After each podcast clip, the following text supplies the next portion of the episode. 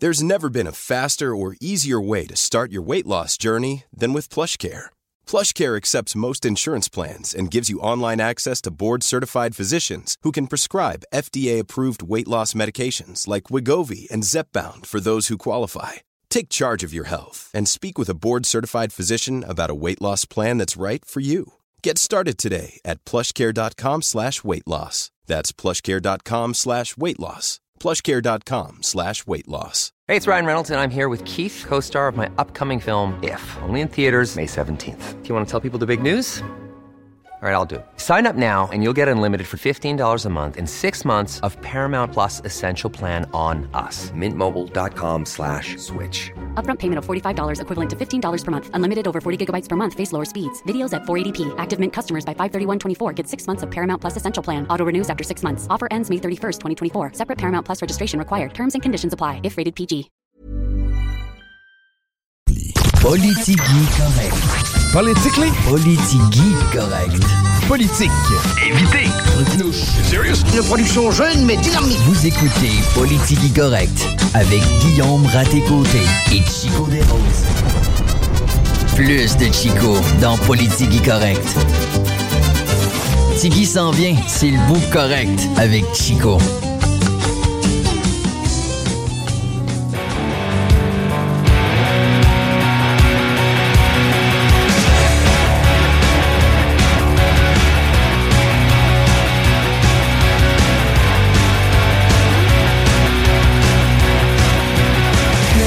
Bienvenue dans Politique Correct. Chico Desroses à l'animation pour l'intro. Guillaume Raté-Côté va venir s'installer aux alentours de 16h. Mais d'ici là, on a Guillaume Dionne à la mise en onde. Salut mon vieux. Salut man. Et c'est pas pour rien qu'on entend une de mes chansons préférées des Foo Fighters parce que l'hommage à Foo Fighters du côté du quartier de Lune, eh bien, ça a lieu vendredi le 23 février dans la salle de spectacle au deuxième étage du quartier de Lune.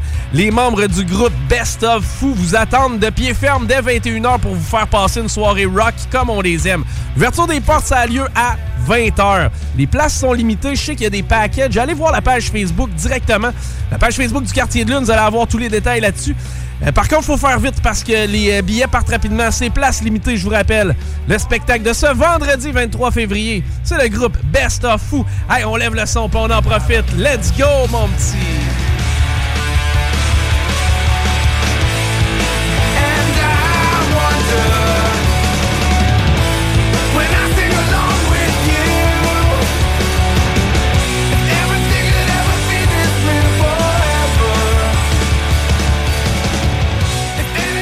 Vendredi 23 février, c'est demain, c'est à ne pas manquer. C'est du côté du quartier de Lune. Allez faire un tour là, vous allez certainement avoir du fun. Du fun comme les Maple Leafs en ont eu hier soir. Austin Matthews, pour ne pas le nommer. C'est rare que je te parle de hockey. C'est très rare que je te parle de hockey. Ah, c'est rare que je te parle de hockey spécifiquement, mettons, d'activité sur la glace. D'ailleurs, vous aurez remarqué, excusez pour ma voix aujourd'hui, c'est un petit peu euh, plus difficile qu'à l'habitude. Pour moi, j'ai un rhume, je pense. Hein? Ouais, mais c'est plate parce que j'aime mieux un rhum. Ouais, c'est meilleur. Ça, ça ressemble pas mal. C'est meilleur au goût aussi. Meilleur au goût. Par contre, le lendemain, tu vois, c'est le lendemain du rhum que tu te sens comme si tu avais un rhume. Ouais, le lendemain de rhum rhume. ouais, c'est ça. Euh, ouais, pourquoi je voulais euh, te parler de ça? C'est parce qu'hier soir, euh, je- ben évidemment, là, je couvais mon rhume et euh, j'avais de la difficulté à m'endormir. Tu sais, euh, je sais pas, on dirait que je me sentais, sans dire fébrile, je me sentais pas fatigué bizarrement. Et euh, j'ai décidé d'écouter un peu de hockey. Ça faisait longtemps je m'étais pas assis devant un bon match. Et hier soir, j'ai regardé Austin Matthews des Maple Leafs de Toronto contre les euh, Coyotes de l'Arizona. Et euh, ben, d'ailleurs, euh, Austin Matthews est un joueur qui est natif de l'Arizona. C'est très rare, un joueur de hockey qui vient du sud des États-Unis. Aux États-Unis, il y en a de plus en plus des bons hockeyeurs, mais des joueurs de hockey du sud des États-Unis, c'est assez rare. Notamment jouant pour une équipe canadienne comme les Maple Leafs de Toronto. Et Austin Matthews est sur un rythme d'enfer. Le gars a pas encore joué 60 games. Il a marqué son 50e et son 51e but hier. Donc, il a déjà atteint le plateau des 50 buts en saison régulière. En ligne pour faire quelque chose qu'on n'a pas vu depuis, je te dirais, Temu Selane, Alex McGillney, Mario Lemieux. Dans ces années-là, man, quelque chose qui s'est pas vu depuis environ 25 ans. Le gars s'enligne sur une saison de 70 buts s'il continue à ce rythme-là. Quasiment un but par match. Je te dis, là, un but par match, on n'a pas vu ça depuis Brett Hall, depuis Wayne Gretzky. Mike Bossy, peut-être à l'époque, le gars avait scoré 50 en 50, je crois. Mais euh, vraiment un phénomène. Mais pourquoi je te parle de ça? Oui, c'est phénoménal, euh, ce rythme de ce rythme-là. Mais hier, quand il a inscrit ces deux buts-là, son 50e et son 51e, il était pas devant la foule des Maple Leafs. Quoique, présentement, les Coyotes de l'Arizona n'ont pas de domicile fixe. Ah, Ils souffrent d'itinérance, les Coyotes de Phoenix. Oh. Et là, euh, on évolue présentement dans la- l'aréna des euh, de, de l'Université de l'Arizona.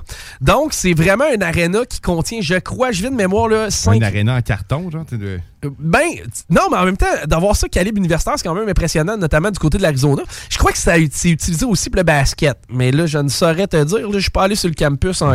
Basket de- et hockey?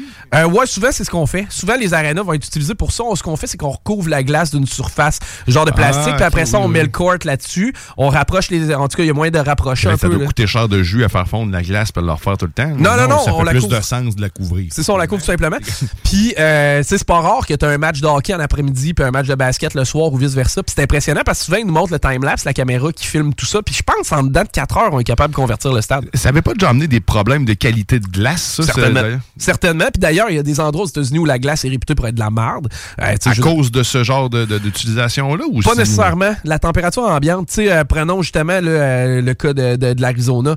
Euh, en plein milieu de l'hiver, c'est tel que tel, mais quand tu arrives en séries éliminatoires, souvent la glace est dégueulasse. Même affaire avec LA, parce que des fois, il fait 40, 42 dehors. Donc, juste les, refroidir tout ça, non, c'est juste clair, les ouais. portes ouvertes de l'aréna font en sorte que la glace devient molle. C'est difficile à maintenir. Puis ce qui est plate, c'est que ça a lieu souvent lors des fins de saison des séries éliminatoires. C'est au moment où tu veux que la glace soit le meilleur. là. mais de plus en plus, on s'améliore. C'est c'est rare que j'entends des joueurs se plaindre sur la qualité de la glace. Quoique, on se plaint souvent du côté de la qualité des installations pour ce qui est de Phoenix euh, présentement, en fait, l'Arizona. Euh, parce que, justement, on joue dans un aréna collégial. C'est un peu comme si euh, le Canadien de Montréal venait jouer ici au PEPS. C'est à peu près- ouais, mais t'es- c'est à peu près. euh, tu, peux, tu C'est sûr que euh, les Coyotes, c'est pas prestigieux comme le Canadien, donc ça attire pas des foules incroyables.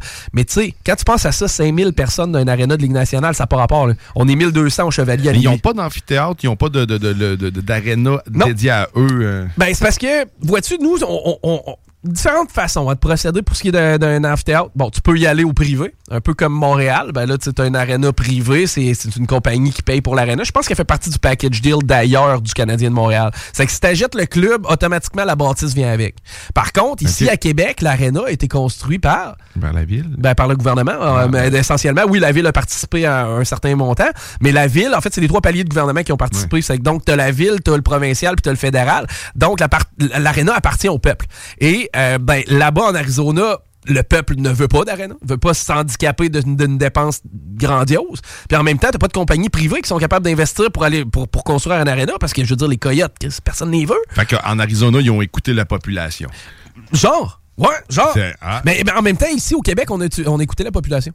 Parce que rappelle-toi, il y avait la marche bleue à l'époque, il y avait 60 000 personnes, c'est pleine d'Abraham, pour euh, réclamer une aréna. Puis à quelque part, à ce moment-là, si on se projette dans le temps, il y a deux choses à prendre en considération. Premièrement, la ville en avait besoin. On avait besoin d'une infrastructure majeure pour pouvoir accueillir des spectacles d'envergure. Ça, je suis d'accord.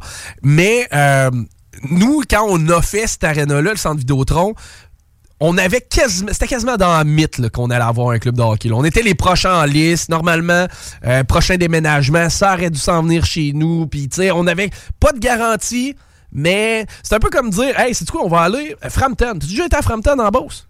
Non. C'est normal, ils sont 8. C'est un peu comme si on se disait à Frampton, on va construire une grosse hôtel. Un gros, gros, gros hôtel, là, 500 chambres, puis on va espérer que le monde vienne.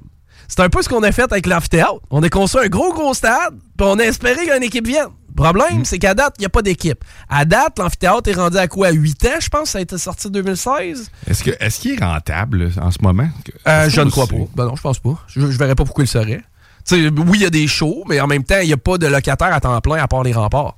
Tu sais, je comprends qu'on c'est le fun d'aller voir un match des remparts au centre Vidéotron, mais tu remarqueras comme moi, des fois ils mettent des rideaux, ben sinon en haut, c'est pas mal vide. Ouais, c'est vide. C'est. Ce qui me fait dire que si on se remet en 2010, lorsque les, ça brassait beaucoup, puis qu'on prenait des décisions en fonction justement de notre avenir sportif, c'était vraiment nécessaire d'aller construire un amphithéâtre contenant, je pense, que c'est 18 000 euh, ici au centre Vidéotron, quelque chose de genre. Est-ce que c'était vraiment nécessaire? On aurait pu, euh, ça aurait pu convenir, une place belle un peu euh, comme on a vu du côté de Laval, puis ça aurait coûté quatre fois moins cher, parce que la place belle est plus récente. Puis de mémoire encore là, j'y vais vraiment top of my head. Il me semble que c'était 80 millions, faire de même. Puis ici, on a payé 400 quand même pour l'amphithéâtre, qui est déjà... Tu sais, moi, ce, qui me stresse avec ça, c'est qu'on est rendu en 2024. Ça fait à peu près 8 ans que le, le centre Vidéotron roule. C'est parce qu'un un amphithéâtre, pour pouvoir accueillir du sport professionnel, ça dure pas 80 ans. normalement, ça a une durée de vie d'environ 40 ans. C'est que là, on est quoi, rendu au cinquième de sa durée de vie utile? J'espère que c'est plus que ça quand même. Ben, l'aréna va tenir encore, mais il va être démodé. Il sera plus au standard de la Ligue nationale. Il sera même plus au standard des spectacles internationaux. là. Regarde la sphère à Las Vegas. Ouais, mais là, là, on parle d'une exception incroyable technologique. là. La sphère, ça sera pas un modèle nécessairement qui va être copié partout. là. Quoi qu'ils vont en faire d'autres, mais c'est pas, euh, ça sera pas le, le- ça sera pas le modèle à, à faire pour tout amphithéâtre. Tu sais, mettons, t'as MSG, le Madison Square Garden à New York, qui est très très vieux, là, un amphithéâtre dans lequel les euh, Rangers jouent. Pas de ça, là, des amphithéâtres qui ont plus de 40 ans, j'aurais de la misère à en trouver.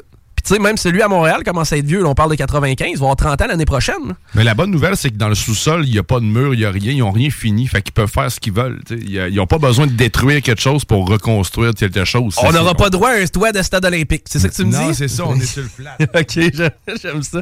Mais euh, ouais, pourquoi je te parlais? Ok, fait, on a fait un grand tour pour pas. On fait un grand tour pour revenir à Québec, mais on Ouais. passait par l'Arizona pareil dans cette histoire-là. C'était incroyable de voir hier.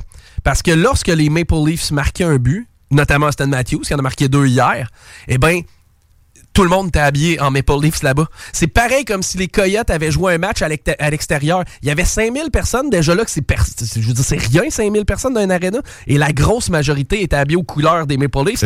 Parce que justement, la vedette des Maple Leafs, c'est un joueur local. tu sais, c'est- c'était complètement insensé de voir ça. Puis en même temps, ça faisait pitié parce que je me disais, man, je me mets à la place d'un vrai, d'un die-hard fan. Tu sais, quelqu'un qui paye ses billets de saison à Toronto, un genre de 17-18 000 piastres par année, ça doit ressembler à ça, j'imagine, des billets de saison Toronto. là. 14. Ah oui, oui, ben, gars, à Montréal, on est dans le 10 000. là. 10 000 facile là, à Hey, Montréal la pour saison. salaire, man.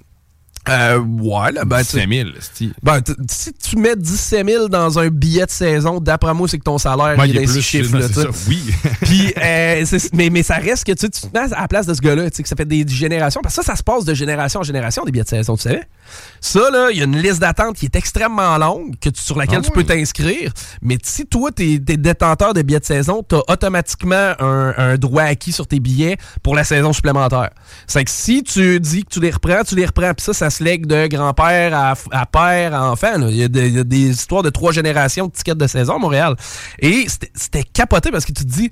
Man, le gars paye 17, mettons 17 000 piastres par année pour avoir ses tickets, voir Austin Matthews scorer des buts, puis son 50e. là. Je veux dire, celui qui est marquant, parce que c'est un... c'est- un accomplissement qui est notoire dans la Ligue nationale de hockey. Quand tu marques 50 buts, c'est un accomplissement comme, je veux dire, c'est une, une grosse étape.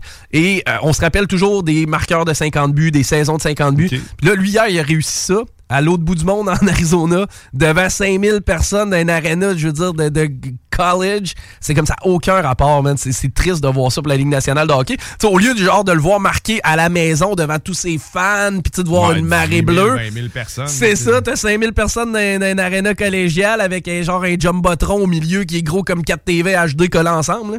Mais euh, bref, c'était c'était même particulier. ouais, C'est- C'était particulier de voir ça. OK, hey, on va euh, y aller de quelques nouvelles parce que tout à l'heure, eh bien, c'est euh, Vicky et euh, Babette qui vont venir nous rendre visite. On va parler notamment de la campagne de recrutement pour euh, le camp de jour de cet été. Eh bien, on va rester à Lévis. Lévis qui s'essaye pour une troisième fois en quatre ans pour mettre son, à niveau son aréna. La ville de Lévis a demandé au gouvernement, on reste dans les arénas, la ville de Lévis a demandé au gouvernement du Québec de lui accorder une subvention de 20 millions pour mettre son aréna à niveau et pour y ajouter euh, une glace. Donc, on voudrait une glace supplémentaire. Puis, euh, je te dirais que ça serait pas de trop d'avoir une glace de plus euh, dans le secteur de Lévis. Le budget global pour la mise à niveau de l'aréna de Lévis est évalué entre 34 et 40 millions. C'est que c'est à peu près la moitié du gâteau qu'on aimerait avoir pour pouvoir euh, commencer les travaux. Puis, par contre, je dois dire une chose. L'aréna de Lévis, autant euh, elle peut être quand même assez âgée, autant c'est pas nécessairement la plus cute de l'extérieur. Par contre, quand t'es dans l'aréna de Lévis, t'as du fun en Jésus-Christ. C'est-tu la bâtisse brune en angle? Euh, je- ben, en fait, c'est celle direct à côté de la polyvalente. Là. Euh. Ouais. T'as jamais été au Chevalier? Ok, ben c'est ça. C'est celle des chevaliers. ouais, C'est avec une bâtisse brune en angle. C'est ça, mais c'est peut-être pas la, la- la plus cute au monde, mais à l'intérieur, il y a de l'ambiance, puis je peux te dire de quoi, euh, quand, Oh. c'est, quand, c'est, quand, quand le feu est pris, puis qu'Agri Cambouri te met de l'ambiance là-dedans, puis que les lumières de police partent au plafond, il y a moyen d'avoir du fun là. là. C'est non, non, euh, euh, puis il y a même quand même une galerie de presse, un genre de salon. Non, non, c'est bien fait l'aréna de Lévis. Ce qu'on veut, c'est vraiment ajouter une glace, la moderniser, puis selon les plans de ce qu'on voit, ce serait vraiment cute. Puis c'est pas parce qu'il manque du terrain, là. Dans ce coin-là, il y a serait du sûr, terrain. ben, en fait, ça serait le même terrain pour faire juste agrandir la. la, la- On, on agrandit, on met à niveau, évidemment. là. J'imagine que les équipements ont probablement besoin d'entretien. En même temps, euh, le brun, c'est démodé. C'est ça, il y a peut-être une coupe de coups de pinceau qu'on pourrait redonner là-dedans, mais euh, c'est clair que ça serait pas ça serait pas trop d'avoir un aréna de haut calibre du côté de Lévis. Et euh, ben tu sais, en même temps, je veux dire, on a des clubs de haut calibre, là, du budget 3, c'est quand même pas banal. C'est 1200 personnes des fois qui rentrent là-dedans pour avoir du fun du côté du côté de l'aréna de Lévis.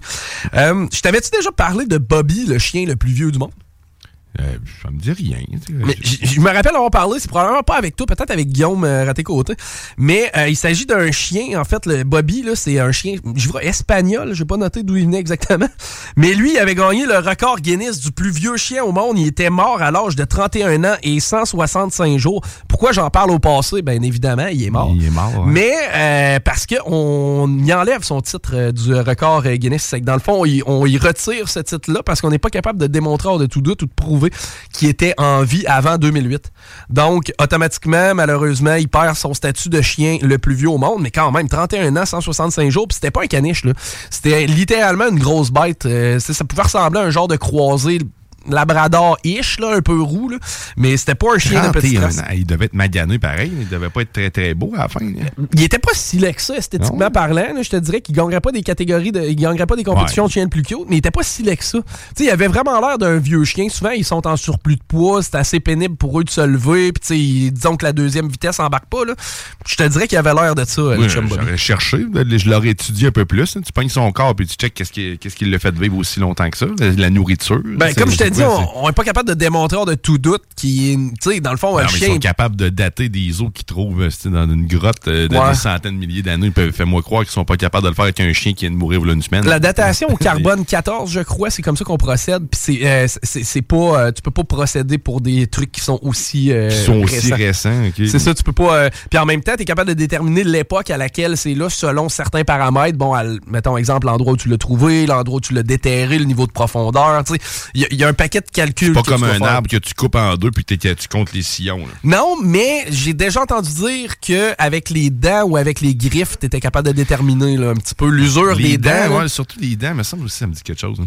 C'est que bref, euh, c'est plus Bobby le chien le plus vieux du monde, en tout cas à venir jusqu'à présent. Euh, et euh, si jamais vous voulez appliquer pour candidat au chien le vieux, au chien le plus vieux du monde, sachez qu'il faut au moins 25 ans de vie. Et mon beau Wiss, mon berger allemand, a fêté son septième anniversaire la semaine passée. Donc il s'enligne tranquillement, pas vite pour ça. Là.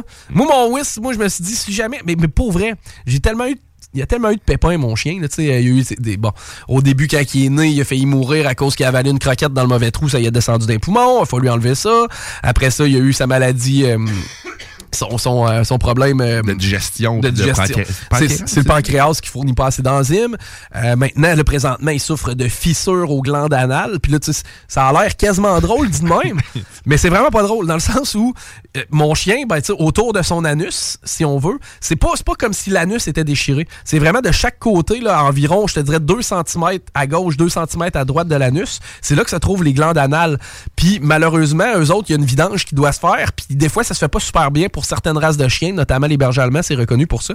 Et c'est un peu comme s'il y avait eu deux coups d'exacto de chaque côté sur les glandes anales. Puis là, les glandes, les glandes se sont drainées. Mais ces glandes, dans le fond, ce qu'ils font, c'est qu'ils soignent tellement, ils sont, ils sont, trop grosses, puis ça y a fait des fangs. C'est ce qui est arrivé. OK, fait que dans le fond, ils grossissent de l'intérieur, un peu comme les hamsters. Là, ils meurent tous pareil. C'est possible. Ils viennent tous avec des gros culs. C'est possible. Mais ben ouais, c'est possible. Mais la plupart des animaux, je pense qu'il y a des vidanges de glandes qui doivent se faire, qui sont normalement naturellement, mais... Euh, Cette espèce-là est, reconnue. Est à risque de. Par contre, ce que je lisais sur ça, puis là, je suis encore là, je suis pas vétérinaire, mais je pas pire vétérinaire pareil. Je suis le chirurgien, rappelez-vous. Euh, tu sais, tu nettoies. Il n'y a, pas, a, pas vraiment de miracle. On s'entend qu'un chien, tu sais, je veux dire, c'est, mettons, ça ressemble à l'intérieur de ses cuisses, si on veut.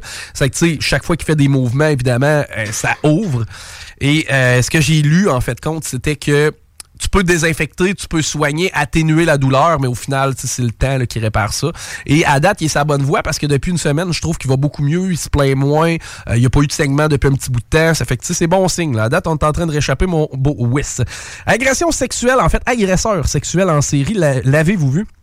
C'est un homme qui aurait commis au moins quatre agressions sexuelles en peu de temps auprès de femmes assises seules à l'extérieur, notamment dans des abribus. Donc, euh, il s'attaque son modus operandi, grosso modo, puis c'est dans le secteur Sainte-Foy. La fille est en train de gosser son cellulaire à l'arrêt de bus. Lui en profite pour se masturber auprès d'elle et euh, sans qu'elle s'en rende compte. Puis même, il, a, il est même été jusqu'à éjaculer sur des victimes avant de prendre la fuite. Ça fait que lui, c'est un, un cross-vite. là. Il sort la graine, il se masturbe, puis après ça, il se sauve.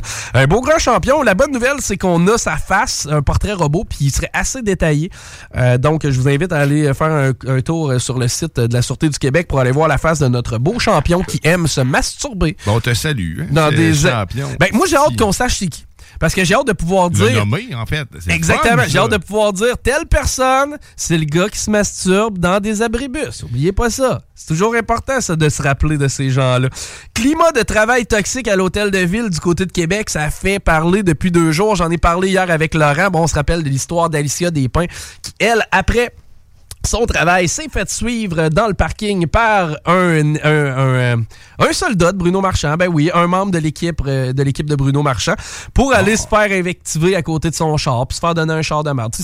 On le sait, nous autres, on marche comme ça ici aussi. Quand on s'astine en puis qu'on a des petites prises de bec en ondes, ça nous suit tout le temps jusqu'à notre bureau. Ben, après moi, ça, je, me suis sou- je te suis souvent chez vous pour finir la discussion puis continuer de crier après toi. c'est pas rare que quand on finit de travailler, tu sais, puis on sort à, à peu près en même temps, ben tu sais, moi je m'en vais à mon char, puis là tu me suis à mon char pour justement m'invectiver puis essayer de m'intimider. Ouais. Tu sais, c'est très classique comme façon de faire. hein. J'allume mes hôtes en arrière de toi. puis- Quelle gang de petits gamins. Steven Melançon, qui est le dernier sur la liste, c'est, euh, il, euh, lui, en fait, il est euh, conseiller de la deuxième opposition, là, équipe Priorité Québec. Et lui, ce qu'il raconte, en fin de compte, c'est que Steve Verrette, encore une fois, un membre de l'équipe Bruno Marchand, il est allé à son endroit d'un coup de chest. Rappelle-toi Travis Kelsey euh, au Super Bowl. bump. Mais tu te rappelles au Super Bowl, Travis Kelsey qui a pété sa note après son coach qui est allé y rentrer dedans? pareil. Là, hey, voix de fait, ça n'a pas de bon sens, je le bencherai. Euh, ce que je comprends, Steve Verrette est encore dans l'équipe à Bruno aujourd'hui. Eh bien, imagine-toi donc que pour pallier à tout ça, eh ben, la ville a annoncé qu'il y aurait une formation à venir, une nouvelle formation qui va être offerte pour l'ensemble des élus dans les prochaines semaines à cet égard.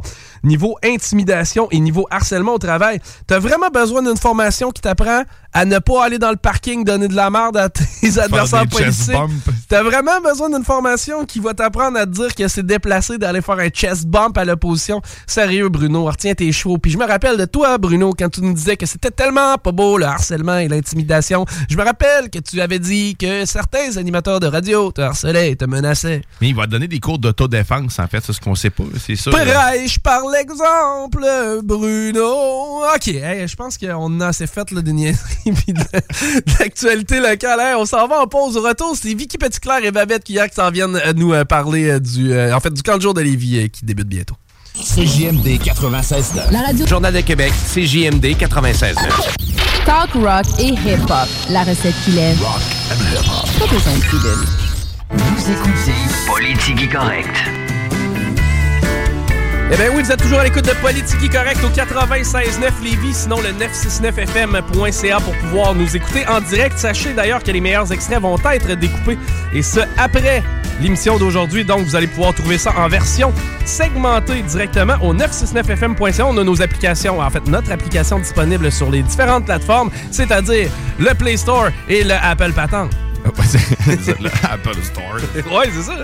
hein? Je veux vous parler deux secondes euh, du euh, salon de bronzage Pina Colada. C'est le meilleur salon d'esthétique en ville. Ils ont présentement une méga promo. C'est 150 minutes de bronzage pour seulement 69 Machine couchée et debout, haut de gamme et hyper performante. Aussi, Isabelle et Jessica vont se faire un plaisir de vous faire une nouvelle tête pour une couleur, une coupe ou une barbe. Pour les hommes, coiffeur à bon prix avec ou sans rendez-vous. Ça, d'ailleurs, j'adore ça parce que moi, je suis jamais capable de me brancher quand est-ce que j'y vais. D'ailleurs, ça paraît, va falloir que j'aille voir. Moi, j'ai pris un rendez-vous. J'y vais, un j'y vais tantôt. là. À quelle heure? À 5h45. quasiment le goût de t'accompagner? Ben, tu ne voleras pas mon rendez-vous. Non, non, mais tu sais, il y a du sans rendez-vous. Mon rendez-vous. Colin, hein, compétition pour aller du côté de Pina Colada. C'est signe que c'est une méchante belle place, mais on vous encourage à aller y faire un tour. Une autre belle place aussi dont on va parler, eh ben, c'est le camp de jour de la ville de Lévis. Puis on a avec nous en studio Vicky Petitclerc et Babette Keves. Je l'ai bien prononcé? Oui, oui. Ah, Colin, je suis fier de moi. On, on a euh, une journée d'embauche bientôt, en fin de compte, qui est prévue parce que là, on est à justement recruter des gens pour pouvoir euh, être accompagnateurs dans le camp de jour. Je vous laisse nous euh, parler un petit peu de la fameuse journée d'embauche qui va avoir lieu bientôt. Oui, alors, la ville de Lévis, on organise une journée pop-up recrutement qui a lieu là, en fin de semaine, donc le 24, euh, au complexe aquatique euh, multifonctionnel à Saint-Nicolas. Donc, une journée recrutement qui, euh, ben, se veut pop-up, hein, donc éphémère. Ça, c'est dans, le complexe. c'est à quel endroit, ça, exactement? C'est Nicolas, c'est celui qui est près, près du Mustang Pizza, ça? Sur la Oui, route des euh, Rivières, en- je crois. Juste en face. si je Ouais, je pense que c'est là. ça, ouais, Exact. effectivement. OK, ex- euh, ça, ça- ça nous permet de nous situer, parfait. OK. Ben oui, c'est ça. Puis c'est une journée d'embauche. Là, euh, en fait, là, on, tu sais, on en a déjà fait euh, par le passé, mais ce qui est innovant là, cette année, c'est que c'est une journée pop-up. Ça veut dire que c'est éphémère. Euh, on l'a fait dynamique, euh, festive aussi. là, Festive, Euh, ouais. on, oui, c'est ça. On veut vraiment. Là, le, le but de, cette, euh, de cet événement-là est d'aller à la rencontre des jeunes, de leur donner aussi un avant-goût euh, de l'expérience 40 jours à la ville de Lévis. Puis, euh, c'est ça, c'est à travers, en fait, un parcours là, avec différentes stations sous la théma- sous une OK. thématique aussi. Là, OK, ah, puis la thématique, est-ce qu'on a le droit de la dévoiler? Oui, Oui. ben, en fait, chaque année, le camp de jour a une thématique pour l'été. Cette année, c'est le voyage dans le temps.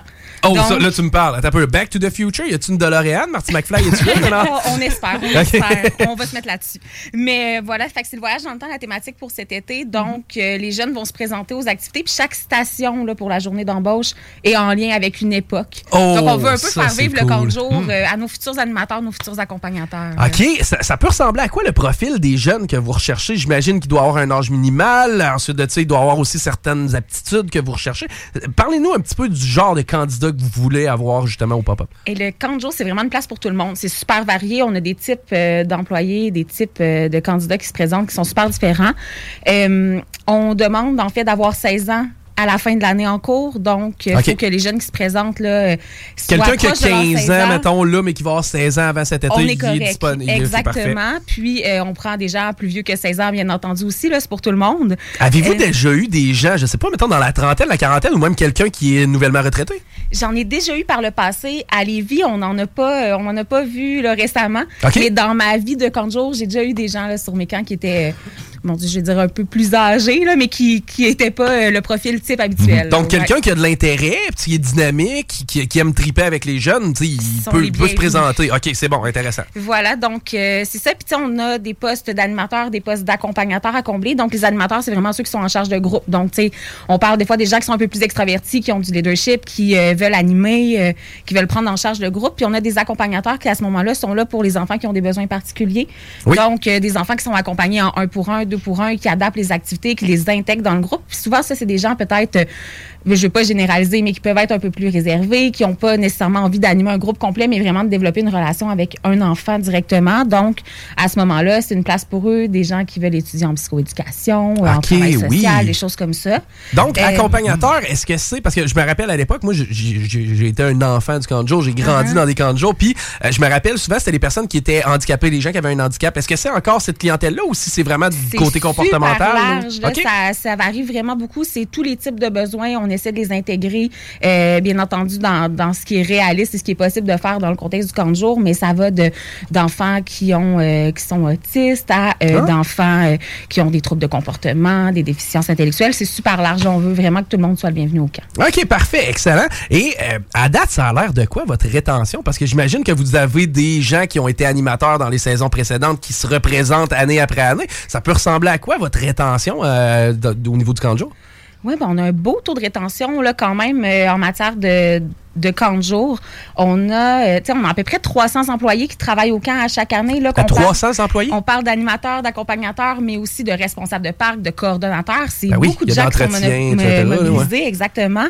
Euh, on parle de peut-être, j'ai pas les chiffres exacts, mais aux alentours de 60, 65% de notre taux de rétention. Wow, donc c'est signe Ça- que les gens qui aiment ça vont revenir. Puis j'imagine que ceux qui quittent, bien souvent, c'est parce qu'ils arrivent au bout de leur cursus scolaire ou ils veulent aspirer à autre chose. là. Et on en a même qui reviennent. hein. Ah ouais? Même, euh, Oui, oui, oui, oui. C'est pas la fin d'un- cours scolaire qui les empêche de revenir. Puis. D'ailleurs, ce qu'on entend souvent, là, c'est euh, c'est vraiment le sentiment d'appartenance, hein, Vicky? Euh, Oui.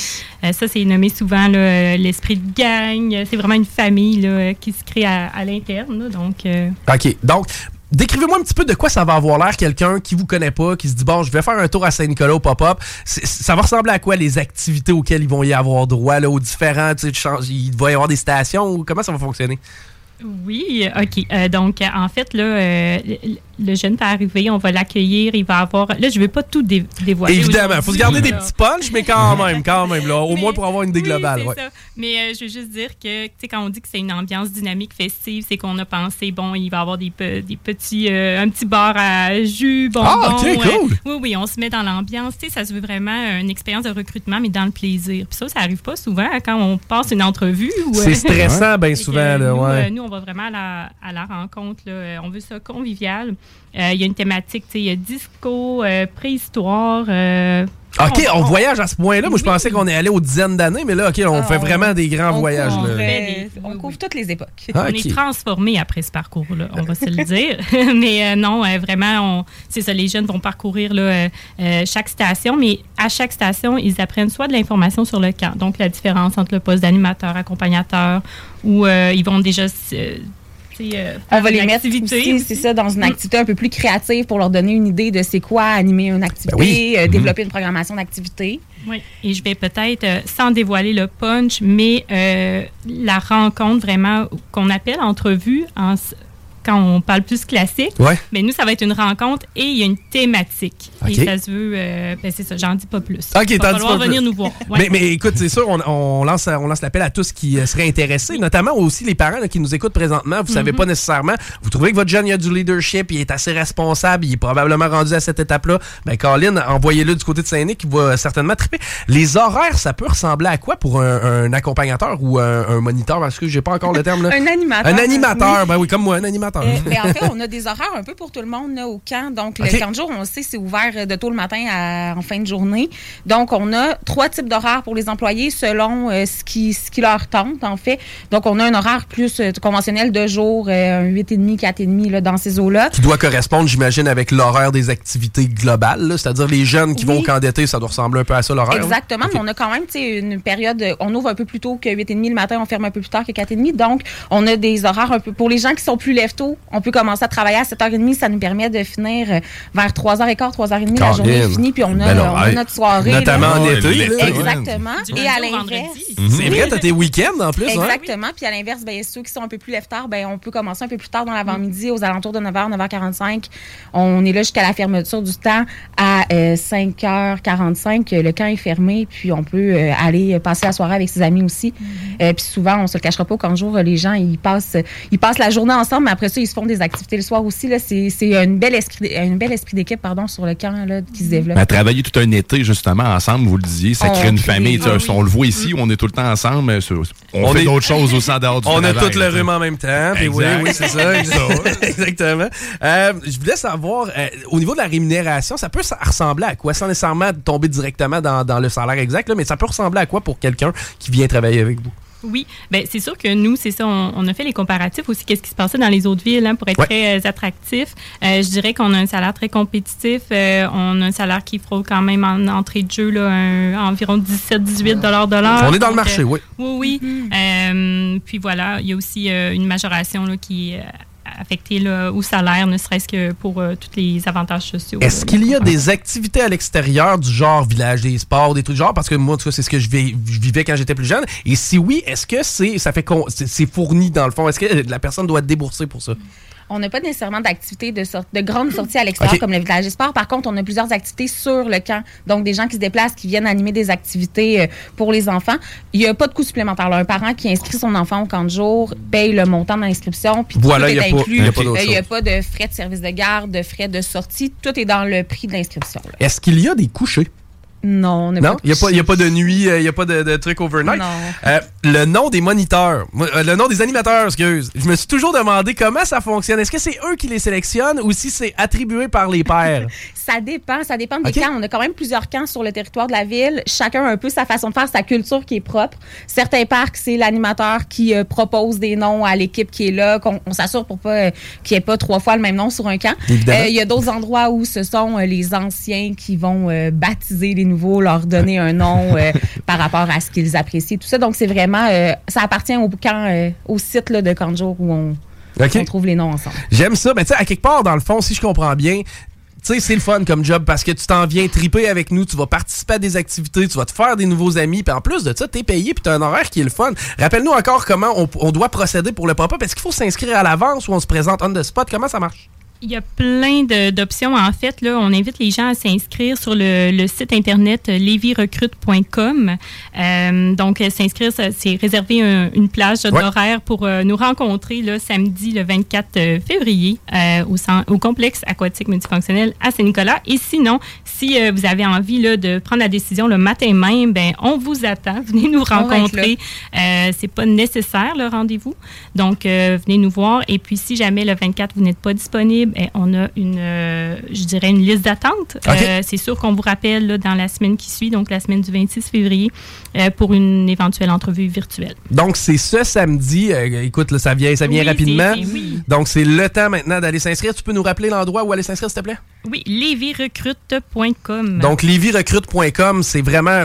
En tout cas, moi, j'ai pas été animateur. J'ai tripé, par contre, à mes années de camp d'été. Donc, je le suggère fortement. Si vous... Puis, même quelqu'un qui y ait jamais été, ça vous est déjà arrivé de former un, un animateur qui, lui, n'avait pas vécu le camp de l'autre côté comme, euh, comme étant enfant? Oui, on en a aussi. Il y a des gens qui, qui ont évolué dans les camps, qui sont maintenant animateurs. Il y a des gens Oui. qui n'ont jamais fait ça, qui, euh, qui se présentent puis qui trippent autant. Il y en a pour tous les goûts, au final. là. Ben ça c'est sûr. Hey, merci mesdames de vous être déplacées, Vicky et Babette. Vraiment un plaisir de vous avoir reçu. Puis on invite les gens. Encore une fois, c'est ce samedi. Lévis recrute sur le web, c'est super facile à trouver. Et euh, vous allez vous inscrire, vous euh, participer à la journée d'activité qui me semble être bien remplie. Ça va être cool, j'ai l'impression. Merci. Merci d'avoir pris du temps avec nous, euh, mesdames. Au retour, Guillaume à tes côtés vient s'installer. C'est Politique correct. Hey, what's up? C'est Levac des ambassadeurs. Vous écoutez. Pas attendre. Amenez votre feuille. Trop de stock. C'est JMD.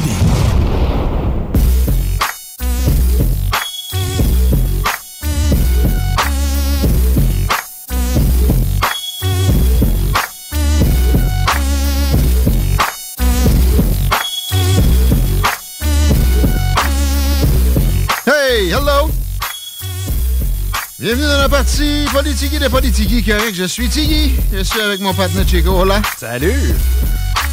Gros jeu de radis occupé aujourd'hui. On reçoit le maire de Lévis, la présidente de la Fédération nationale des communications et de la culture pour la CSN, et Bertrand Dumont, auteur, spécialiste dans, de- dans les plantes. On va finir en mode nature. Vous avez des questions pour le maire, 88 903 5969. Allez-y allègrement, on va s'en servir. Pas que j'ai pas de questions pour le maire. Mais, tu aller au conseil municipal par un mardi, c'est les lundis soirs, c'est les lundis soirs.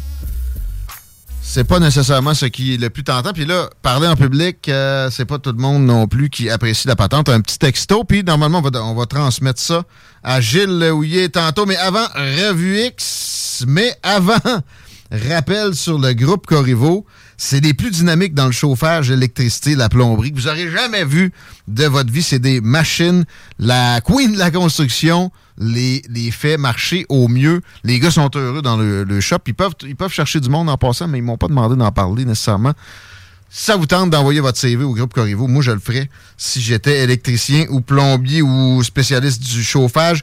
Si vous avez besoin d'une thermopompe pour la maison, ça par exemple, vous appelez le groupe Corriveau parce que ça peut coûter plus cher si vous y allez avec euh, des succès d'année, mettons pour le dire comme ça. Les thermopompes, c'est avec le groupe Corriveau. Euh, pour finir, votre chantier aussi, des gars de la construction qui écoutent puis qui euh, sont forman puis qui trouvent que ça lambine avec tel partenaire, il y a moyen de couper ça puis de passer à quelqu'un de solide avec euh, la queen de la construction qui est la boss du groupe Corriveau. Elle va vous arranger ça pour que ça soit fait au meilleur prix puis dans les meilleurs délais. Hashtag Elon Musk, Chico, dans la revue X, qui tweet sur l'impeachment de Biden pour pure corruption avec un mime, une, caricature euh, imagée, photographique que j'ai trouvé particulièrement savoureuse, que je voulais amener à votre connaissance. Si vous tapez Elon Musk, le gars tweet pas mal, peut-être que allez le trouver assez vite, mais peut-être qu'il y a beaucoup de choses par-dessus. Je vais essayer de vous le décrire au mieux. C'est un gars en jackstrap. Donc, euh, les fesses à l'air. Faudrait pas qu'il dorme comme ça parce qu'il va pogner là. Puis, euh, il est à côté d'une dame du FBI. Ils sont de dos devant un tableau. De l'autre côté, qu'on voit avec des photos de Hunter qui fume du crack, de Hunter qui est avec des prostitutes, de Hunter qui fume du parmesan, parce que quand il n'y a plus de crack, il l'a bien dit dans sa biographie, lui, c'est du parmesan. Grand amateur de fromage. oui. Les, les- les fonds ont été épuisés en provenance de Chine, de Russie, d'Ukraine. Ben, c'est le parmesan. Et euh, c'est assez simple. Euh, tapez Diamond, China et Biden sur Google. Vous devriez être en mesure, même si Google censure ce qui est anti-Biden, on a eu la preuve avec le, la- le laptop from hell qui avait été laissé un réparateur. L'histoire sort juste avant l'élection de 2020 et est non seulement par Google, mais par Twitter, par qui appartenait pas à Elon Musk alors, par Facebook. Puis le boss de Facebook l'a dit. C'est parce que le FBI m'a dit que c'était de la désinformation russe. Donc on sait maintenant qu'il y avait le laptop en leur propre possession, puis que c'était pas de la désinformation russe. Puis ils savaient. Euh, mais ouais, là-dessus, ils ont trouvé des choses du genre, oui, ces photos-là, mais euh, bon, des courriels qui parlaient du big guy, des choses aussi concernant ce, trafic de diamants-là. Mais là, il est, fini avec ça, il, est dans l'or. Il est peintre. Et il vend ses toiles seulement à des donateurs démocrates désintéressés, évidemment. Mais il y a une euh, destitution de commander à la Chambre des représentants où euh, les, les, euh, républicains sont majoritaires, puis ils ont fait comparaître le frère à Joe Biden hier. Il restait là 8 heures. On a eu très peu d'informations sur ce qui s'était produit là-dedans. Et c'est préoccupant parce que, dans ma tête, c'est lui le cerveau, c'est certainement pas Hunter Biden. De l'opération, non seulement de blanchissa- blanchissage d'argent, parce qu'il y, y a de ça là-dedans, de- d'évitement fiscal, mais surtout de trafic d'influence. Tu sais, Joe Biden était responsable du dossier ukrainien. Et son fils, au même moment, le crackhead, était. C'est pas des blagues, là. J'exagère rien en disant que c'est un crackhead. Était sur le conseil d'administration de Burisma, une pétrolière ukrainienne, et il connaissait rien du tout au pétrole, à l'Ukraine, ou à quoi que ce soit à avoir affaire sur un conseil d'administration, autre que de dire à son père peut-être que toi, comme responsable du dossier ukrainien, ça pourrait être intelligent que tu, pour notre fortune personnelle, que tu demandes, exemple, que tel procureur soit enlevé, relevé de ses fonctions au Conseil des ministres ukrainien pour que Burisma puisse avoir une paix juridique. Exemple. Donc, il y a énormément de stocks comme ça. Facile à observer, puis euh, c'est ça qu'il y a sur le tableau devant le gars en jackstrap et la fille du FBI. Et euh, il y a quelque chose d'écrit du genre euh, Où est Sherlock Holmes quand on en a besoin? Parce que la fille du FBI dit vois rien. Vois rien. I don't see shit. L'aveuglement volontaire est, un euphémisme dans le cas euh, dont on parle maintenant. C'est c'est- c'est plus que deux poids, deux mesures. C'est préoccupant à un degré fondamental pour la démocratie. Puis le pire là-dedans, c'est que c'est toujours les démocrates qui parlent de démocratie menacée. Et j'ai observé que le gros Donald, orange, bien orange, il était très orange euh, mardi. Particulièrement orange. Oui, il avait, les- il avait des, des yeux roses. euh, Il que- jonglait avec une pomme et une banane tant qu'à être orange? ça, il était il- il- il- moins infantilisant que ça. Euh, Puis là, il disait Vous avez peur de ma revanche Parce que c'est vrai qu'ils ont peur de sa revanche. C'est pour ça qu'ils font des bassesses pour essayer de l'exclure de l'élection. Ça va être le succès. Fait que. Mais en 2016, il parlait de lock her up, hein? Comme Conrad Black nous avait fait remarquer il y a quelques semaines. Il l'a pas lock up. Puis il a fini par catcher qu'il y avait au moins supposément une séparation entre les procureurs et l'exécutif. Donc il s'était abstenu, mais il s'était abstenu vraiment à grande échelle. Il y avait, avait d'autres mondes aussi qui avaient menacé de euh, faire tomber sur eux des procureurs républicains. Et ça ne s'est effectivement pas produit. Au contraire des démocrates qui n'ont pas su se retenir. Mais c'est parce que, effectivement, après tout ce qu'ils ont fait subir depuis le temps, tout son personnel a été euh, checké, ses enfants aussi, jusqu'aux impôts qu'ils avaient payés à leur première année de majorité, etc. Ça se pourrait que là, il y ait des, des pressions plus fortes pour le faire, mais il a dit que non. dans toute son orange jeté, mardi, avec Lauren Graham en Caroline. En passant, supposément que son, adversaire républicaine euh, a des chances là-bas. Le dernier sondage que j'ai vu, il abattait de- du double. Donc, normalement, Nikki Haley devrait se retirer après cette primaire-là, qui a lieu d'ici euh, assez peu de temps. J'ai pas la date exacte, mais j'ai pas le temps de fouiller. De toute façon, 16h16, on s'arrête puis on reçoit la présidente. Son titre est trop long. De- Président de la Fédération nationale des communications et de la culture de la CSN. Merci. Vous écoutez CJMD, classique rap, hip-hop actuel, unique au Québec. Corriveau.com This is Gangsta OG Low, and you're listening to CJMD 96.9, Lévis. Keep it locked, keep it loaded, keep it gangsta, baby.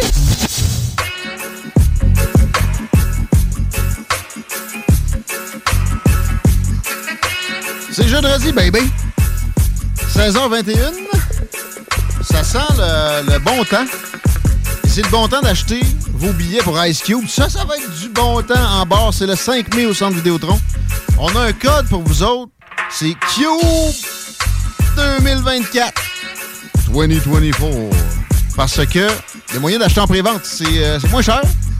C'est ce soir jusqu'à 22h. Et si vous utilisez ce code-là, vous donnez un petit coup de coude petit coup de pouce à ces JMD. Thank God's Against Us Back. Ça va être malade, on va être là, on va être présent. Et on a des billets à donner éventuellement, tenez-vous sur le qui Mais aujourd'hui, les choses que je donne sont du registre du loisir d'hiver. J'ai des passes pour le Mont Grand Fond. Une maudite belle place pour faire du ski en ce moment avec le microclimat qu'ils ont. Ils ont plus de neige que ce que vous pouvez vous imaginer. La ride va être malade, mais la ride aussi pour y aller. Dès que vous montez la côte de la Miche, ça va être sympathique. C'est dans Charlevoix, c'est à La Malbaie. On appelle ça la baie. Le monde qui vient du coin. Le Mont Grand Fond, c'est à peu près à une dizaine de minutes de là. Et euh, le site est exceptionnel. L'hébergement dans Charlevoix est facile à trouver. Vous êtes pas loin du Manoir Richelieu. Et etc. Saluez-les de notre part. Parlant de salutations, je veux dire bonjour à Yann de Mini Propane qui a eu une initiative d'affaires qui est absolument incroyable à mes, yeux. Dans le domaine des hydrocarbures, c'est rare qu'on on a des, des gens qui ont des initiatives aussi environnementalo-friendly. Et euh, il s'est dit, tu sais, des petites bonbonnes de propane qu'on jette aux poubelles après utilisation, celles vertes qu'on va plugger sur un poêle de camping ou un mini barbecue, faudrait qu'on puisse remplir ça. C'est maintenant possible grâce à Mini Propane et à Yann.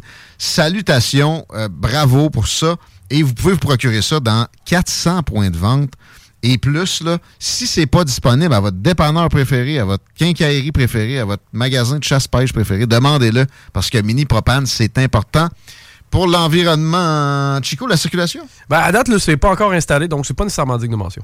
Merci beaucoup. On peut passer à notre prochaine invitée qui se nomme Annick Charrette. Elle est présidente de la Fédération nationale des communications et de la culture de la CSN. On est content de l'avoir. Bienvenue, Annick. Merci d'être là. Ben, merci de m'accueillir. On parle d'une initiative euh, ou d'une idée qui a fait du bruit quand même. On est en pleine crise des médias. Moi, ça m'a interpellé. J'ai trouvé que c'était pas farfelu, loin de là. Puis j'ai appris la connaissance aussi de, de l'organisation que tu présides. D'ailleurs, peut-être qu'on reviendra dans l'entrevue. Mais euh, tu as, proposé d'aider à amenuiser la crise des médias avec une redevance de 2% sur la vente d'appareils et d'abonnements qui iraient aux médias. Est-ce que j'ai bien compris?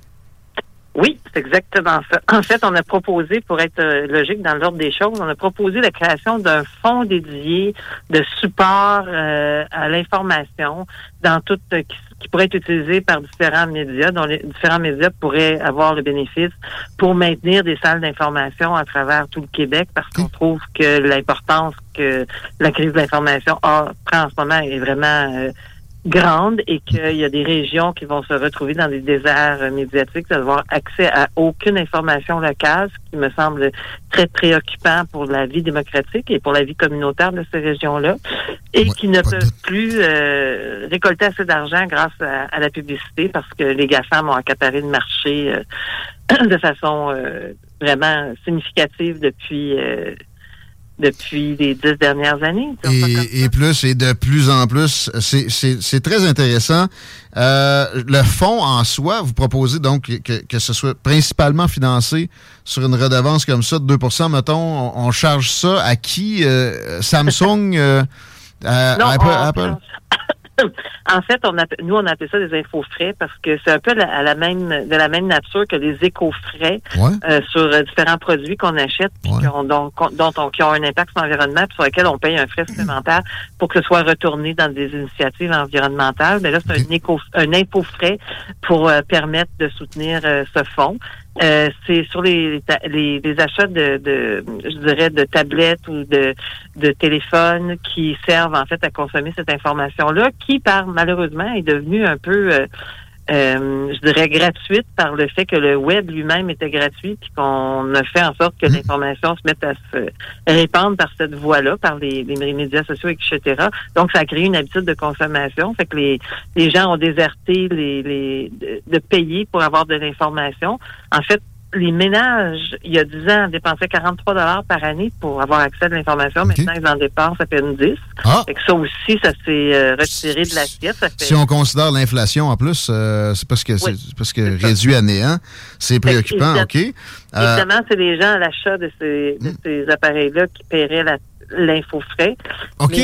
Mais c'est des magasins qui chargent, qui, dans le fond, qui chargeraient ça puis ils distribueraient ça au gouvernement.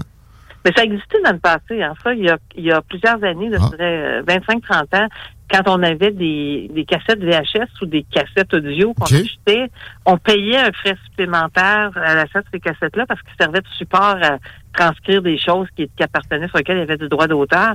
Puis ça allait dans un fonds dédié de la même nature puis qui était reversé aux créateurs de musique puis aux créateurs de contenu euh, visuel qui étaient privés de leurs revenus de vente parce que on pouvait copier des choses. Ton estimation, au final, ça serait, juste avec ça, 200 millions de dollars euh, que- par année au Québec. Est-ce que- est-ce qu'il y a d'autres euh, avenues que tu envisages pour euh, que le, le fonds soit peut-être encore plus garni?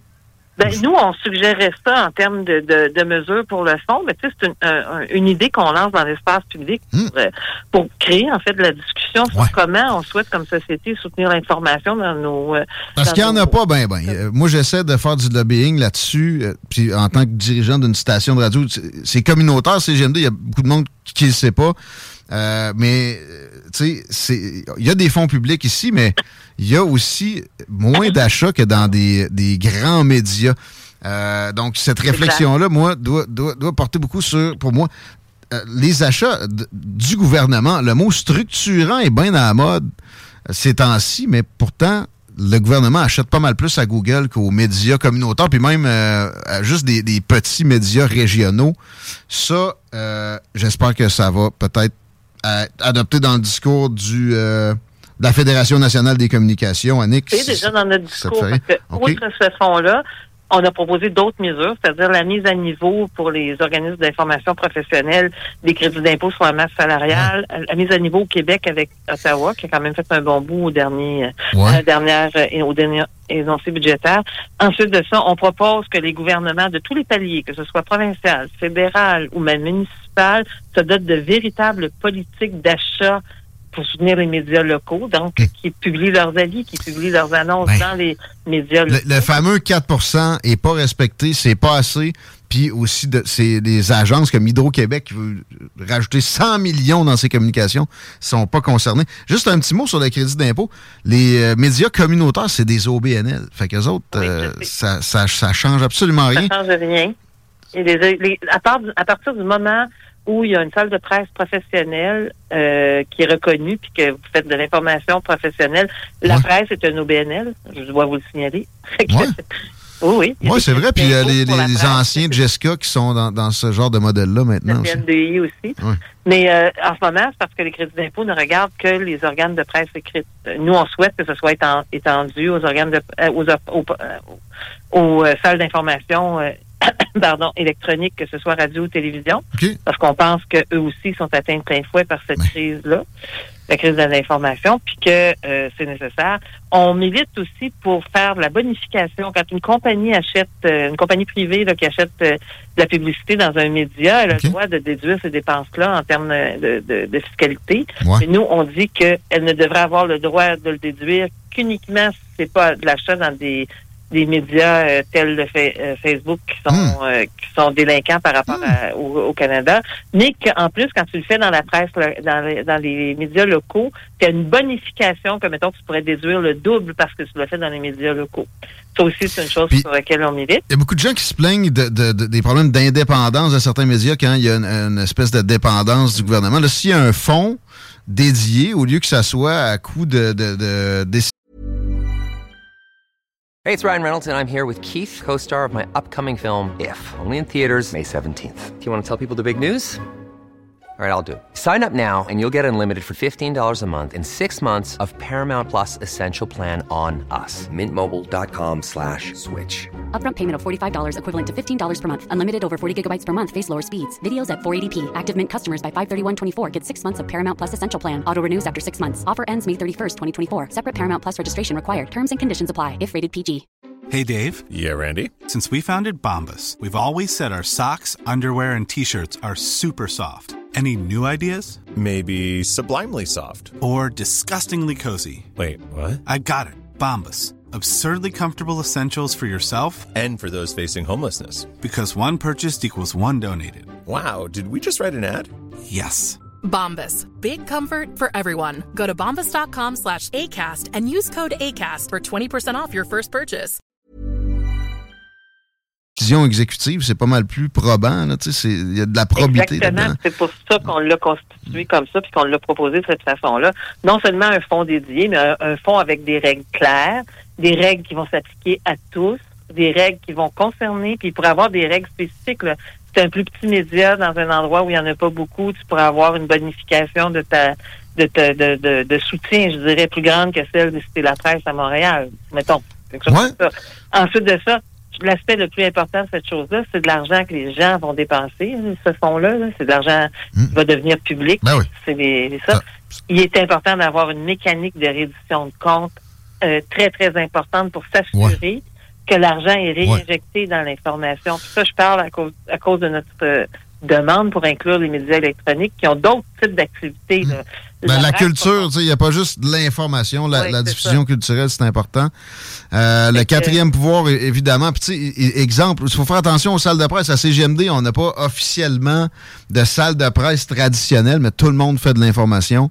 Fait que euh, j'espère que ça va être pris en compte aussi dans, dans ces euh, considérations-là qui sont pas assez sont pas assez brassées. Bravo à la Fédération nationale des communications et de la culture de le faire. Est-ce que, en terminant, il y a d'envisager des contributions de la Je pense que vous avez aidé certains, certains médias déjà. Il me semble que CKIA, Ben, exemple. je vais pour vous dire ce qu'on a déjà fait dans le passé. On, veux fait beaucoup, beaucoup de lobbying pour le auprès des gouvernements pour l'importance de l'information partout, parce qu'on pense que c'est important au niveau de la démocratie. Mais euh, ce qu'on fait surtout, euh, par exemple, quand on est arrivé vers des crises comme celle euh, qui a atteint les, les, les- toutes les grandes bannières à travers le Québec, là, qui appartenaient au groupe Capital Média, que ce soit le Soleil, le Quotidien, le, le- le- la Tribune à Sherbrooke, etc. Puis que l'entreprise de Martin Cochon a déclaré faillite. C'est nous qui avons pris la pôle, puis qui avons fait des études, puis qui avons euh, mandaté une, une, organ- une- un, un groupe de- de- d'économistes de, nous pondre un projet de coopérative. Puis on- ce groupe d'économistes-là est allé faire des démarches, puis a trouvé de l'argent injecté dans ce projet-là. Ben, c'est parce que la, la FNCC euh, avait soutenu par la CSN. Faudrait que le patronat s'en mêle aussi. Les autres, s'il y a des dérives euh, gouvernementales, ils seront pas mieux lotis que le- les travailleurs. Euh, Peut-être un, un appel là à faire. Ensemble, on est, on est appelé à se reparler. Annick, c'est vraiment Ben, le fun. Moi, je suis toujours à votre, à votre disposition. Euh, C'est un dossier qui nous tient vraiment à cœur à la SNCC, puis on va on va pas lâcher le morceau. Puis on va aller se promener dans les régions, d'ailleurs, pour rencontrer le monde. On vous invitera On les gens, des- de nos gens, les, les gens des médias, les gens de la communauté, les, les groupes communautaires, les groupes culturels, les élus, euh, les gens d'affaires, pour leur dire c'est important que vous pensiez à des solutions pour soutenir l'information, puis qu'on y pense tout le monde en même temps. On- L'information, c'est un bien commun. Ça nous appartient à tous. C'est le quatrième pouvoir. Merci, c'est euh, c'est, euh, enrichissant et euh, positif. À la prochaine. Merci beaucoup. Au revoir. On s'arrête quelques instants. On parle au maire de Lévis au retour de ceci. Seul et unique.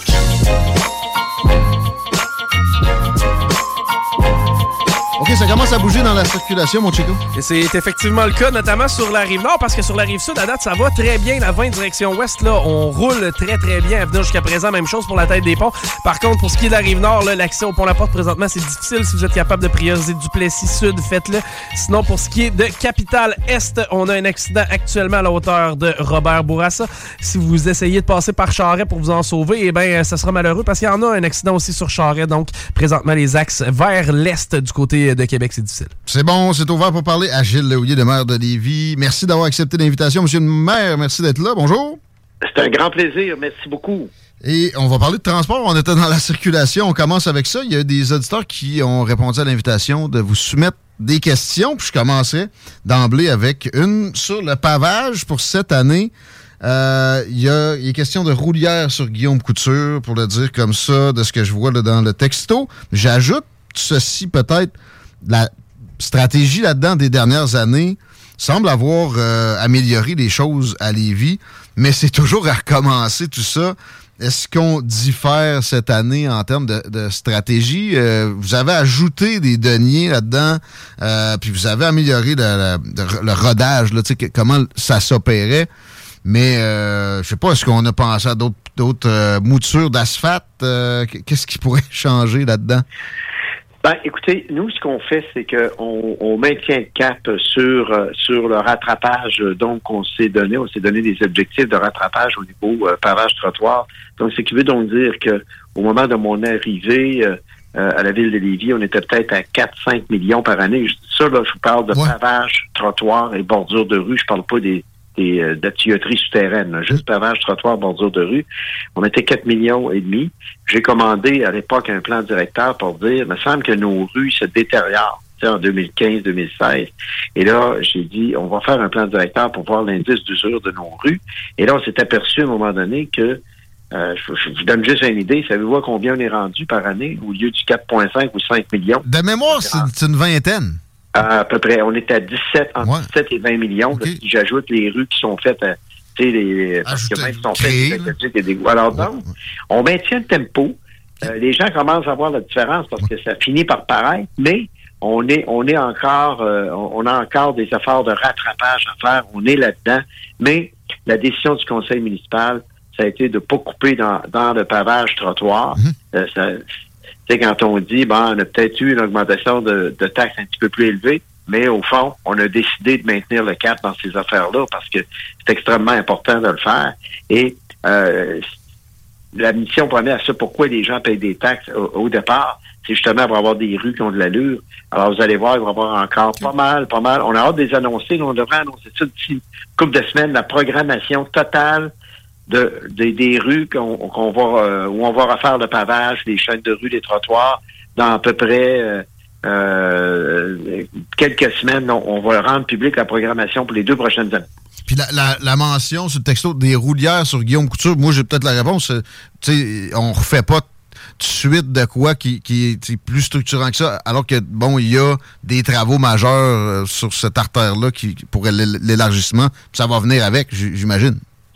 Oui, puis euh, sur sur Guillaume Couture, on, avait déjà fait un, un bon bout là, euh, euh, entre autres dans le secteur de là, Si les gens euh, vont faire un tour, ils vont voir qu'on en refait pas mal. Mais effectivement, il faut continuer à maintenir euh, le cap pour les artères principaux. Là, vous avez raison. Alors, il faut vraiment les entretenir mieux qu'on l'a fait il y a quelques années. Mais vous voyez, euh, pendant 20 ans, on a investi 5 millions, alors qu'il aurait peut-être fa- fallu investir entre 15 et 20 millions. Mais Guillaume Couture, y a-tu de l'aide? Parce qu'à la base, c'est à 132, ça. Y a-tu de l'aide euh, spécifiquement euh, du, du provincial? Ou bien quand c'est à Lévis? Nous, euh, les aides qu'on a, là, ça va être pour la pérennité des infrastructures dans le souterrain ou là, euh, au niveau des immobilisations. Alors, il y a des argents qui sont investis pour la pérennité des infrastructures et ça représente euh, pas mal de sous à Lévis. Alors donc, euh, là, le gouvernement va payer pour la, la tuyauterie. Mais, euh, et, il paye, il paye aussi pour le pavage parce que la rue, il faut qu'elle soit rénovée. Mais c'est Après, c'est dans ces, cas-là, pas, pas comme ça, juste parce qu'il y a un nid de poule. Non. C'est les seules rues qui sont financées. Le reste, ben, c'est euh, c'est à la charge de la ville. Mais des petites villes, tu sais, j'ai l'impression qu'à Beaumont, la 132, ça- là, ça va être le, le- le- le gouvernement du Québec, mettons. C'est juste que Lévis, on a une plus grosse taille. Dans ce- dans ce- à partir de telle population, ils ne payent pas pour ça. C'est dans ce genre-là? Ben, on a le réseau routier provincial. Je vous donne un exemple de, de réseau routier provincial. là. Par exemple, Monseigneur Bourgette. là. Quand vous allez sur Monseigneur Bourgette, à partir de boulevard Guillaume Couture jusqu'à l'autoroute 20, alors nous, on est, euh, c'est sur notre responsabilité l'entretien euh, jusqu'au chemin des phares. À partir du chemin des phares jusqu'à l'autoroute 20, c'est le ministère des Transports. Alors, vous voyez, on a aussi euh, les mêmes axes routiers, par exemple, la route 116 dans l'ouest de la ville, là, Saint-Nicolas. Alors, euh, euh, la route 116 est une route qui appartient au gouvernement du Québec. Euh, et là, on est en train de, de, de, euh, de- de finaliser euh, une entente avec le gouvernement là, pour assurer la transformation de cette rue-là en boulevard urbain, là, à Saint-Nicolas, la 116 qui part de l'autoroute 20 qui va jusqu'au pont, là, euh, avec euh, Marie-Victorin à l'intersection. Alors donc, ça, c'est le gouvernement. Alors nous, on va payer, euh, quand, euh, quand le gouvernement va refaire le, cette artère-là en boulevard urbain, où il va y avoir quatre voies automobiles, deux de chaque barre, plus des voies de transport en commun, pistes cyclables et autres. Ben, nous, on paye des portions comme des pistes cyclables, ces affaires-là, mais le gros des travaux sont payés par le gouvernement. Ça, c'est une route qui appartient au gouvernement. On comprend. Comme, comme Marie-Victorin, à Saint-Nicolas, en passant, la route Marie-Victorin, où est euh, les projets Rock-Point, cette route-là est de juridiction provinciale. Mais c'est, ça, je, je comprends pas comment c'est décidé. C'est juste, c'est bien arbitraire. tu sais, pourquoi- C'est à la même rue. C'est, la 132, ça, là. Ah, ben, grosso modo, dès que vous voyez des routes numérotées, Ouais, OK. Bon. avec des numéros, dites-vous que c'est gouvernement, gouvernement du Québec. Alors, donc, règle générale, c'est le ministère des Transports. S'ils sont pas, s'ils sont pas numérotés, des grosses chances que ce soit nous autres. Mais ils ont, ouais, c'est ça, mais ils ont, c'est la même route. Ils ont, pour, pour bien comprendre, tu sais, mais ils ont, ils ont enlevé des bouts où c'est numéroté, puis c'est la même route, pareil. Fait, c'est, c'est pour faire payer les villes. C'est mon euh, estimation. Mais je veux pas qu'on on s'épargne- euh, s'épanche trop là-dessus. J'ai énormément de stock, puis j'ai une autre question d'auditeur. En transport, c'est sur les demandes sur le tramway. Euh, pourquoi Lévis fait une demande sur le tramway? J'ai vu ça passer, il me semble, un titre dans le Journal de Québec. Des fois, le Ben, Journal de Québec, avec vous, il peut y avoir des titres qui... qui, qui- Ouais, ben, la, la question est bonne. Nous autres, dans le fond, euh, on fait pas de demande, euh, euh, pour le tramway, puis bon, on verra le mode de transport que va proposer la caisse de dépôt. Nous autres, dans le fond, ce qu'on dit, c'est qu'en 2021, le gouvernement avait rendu public son fameux réseau express de capital qui comprenait un tramway de lien autoroutier. Puis ça, ben, il y avait au moins euh, un, appui assez massif de la population des deux côtés du fleuve pour dire, bon, ben, 70-75% on trouve que ça a bien de l'allure. Mais nous, dans le fond, ce qu'on dit, c'est que ça prend deux choses entre les deux rives. Ça prend le lien autoroutier, nous autres, c'est notre priorité numéro un, je le réitère, mais ça prend aussi un réseau de transport collectif bien organisé. Est-ce que ce réseau de transport collectif-là, ça va être un tramway ou ça va être autre chose? J'en sais rien. Mais c'est une chose qui est sûre, ça en prend un, et ça va nous prendre, nous, entre les deux rives, à la tête des ponts, une interconnexion pour le transport en commun qui a de l'allure, avec plus de rapidité, plus de convivialité, plus d'heures de service. Alors ça, euh, nous, on est d'accord qu'il y ait un réseau de transport plus structurant euh, sur la rive nord, on n'est pas contre. Mais qu'est-ce que ça va être? euh, Fait que le titre, le titre était effectivement un peu trompeur, comme c'est des fois le cas quand il est question de votre administration.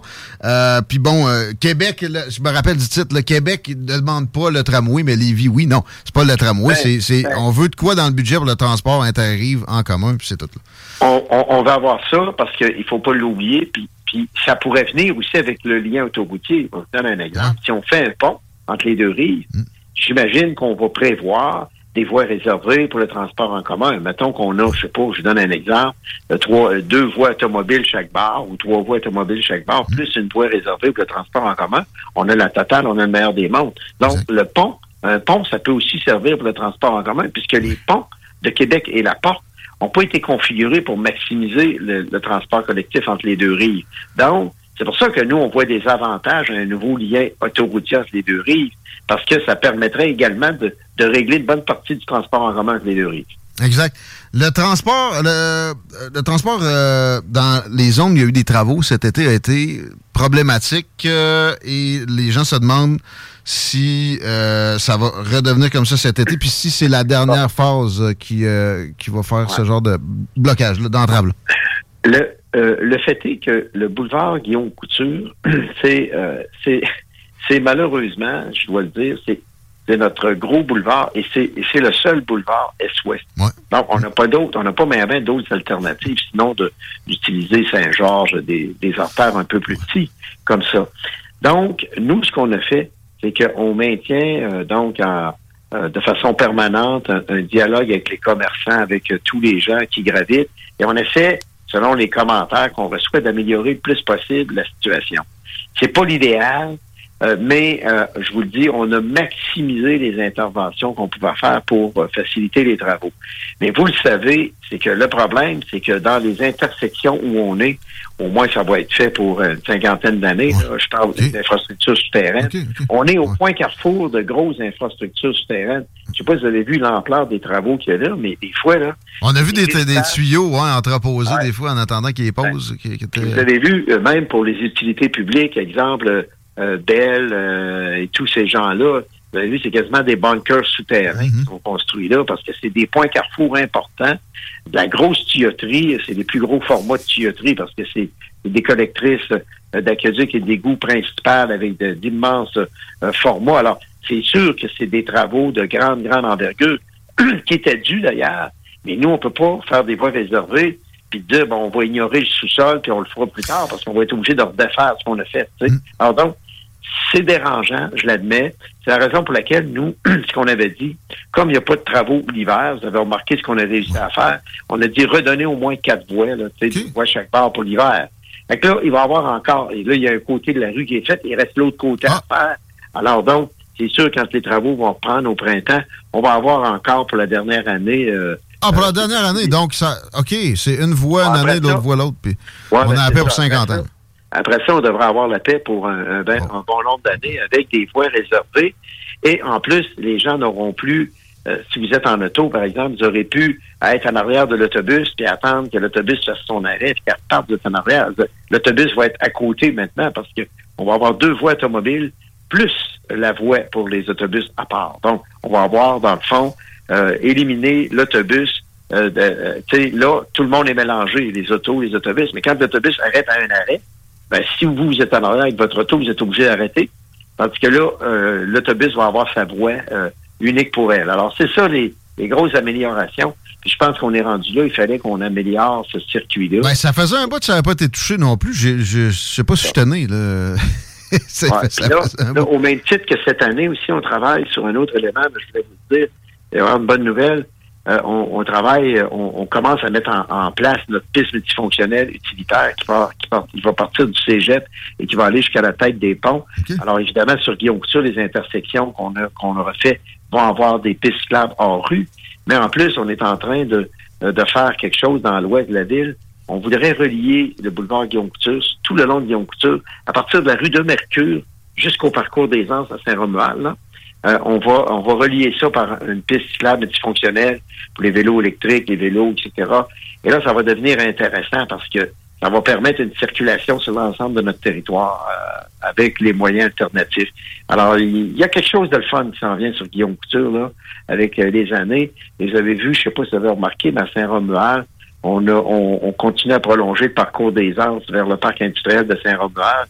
Donc, euh, ça va être des bonnes nouvelles hein, qui s'en qui s'en viennent. Mais Guillaume Couture, c'est plate à dire, on essaye de maximiser la, la fluidité malgré tout. Le problème, c'est qu'on n'a pas, on n'a pas bien d'alternatives. Pas de miracle non plus. Chico? Monsieur le maire, à date, on a un hiver assez clément, pas eu beaucoup d'opérations de déneigement. Avons-nous espoir d'avoir, je sais pas, des économies au bout de la saison? oui. Ah, définitivement qu'on va en avoir, euh, notamment au niveau du temps supplémentaire. Il y a une chute euh, assez dramatique, des milliers d'heures de moins en temps supplémentaire. Parce que là, il faut pas oublier que chaque fois qu'on a une bordée, là, tu sais, les, les gens voient peut-être pas ça, mais on a 1300 kilomètres de rue à ouvrir. Que ce soit ouvert dans les 12, 12, 15, euh, 15 heures. Il faut, faut, faut que toutes les rues soient ouvertes. Alors, c'est 125 machines qui peuvent sortir en même temps. Alors, ça vous donne une idée de l'ampleur. Et si ça arrive le vendredi soir, ben malheureusement, on tombe en temps supplémentaire. Sais, les tempêtes, on choisit pas les moments. Alors donc, pour euh, la tempête, alors là, c'est sûr qu'on a fait des économies euh, quand même importantes euh, à ce niveau-là.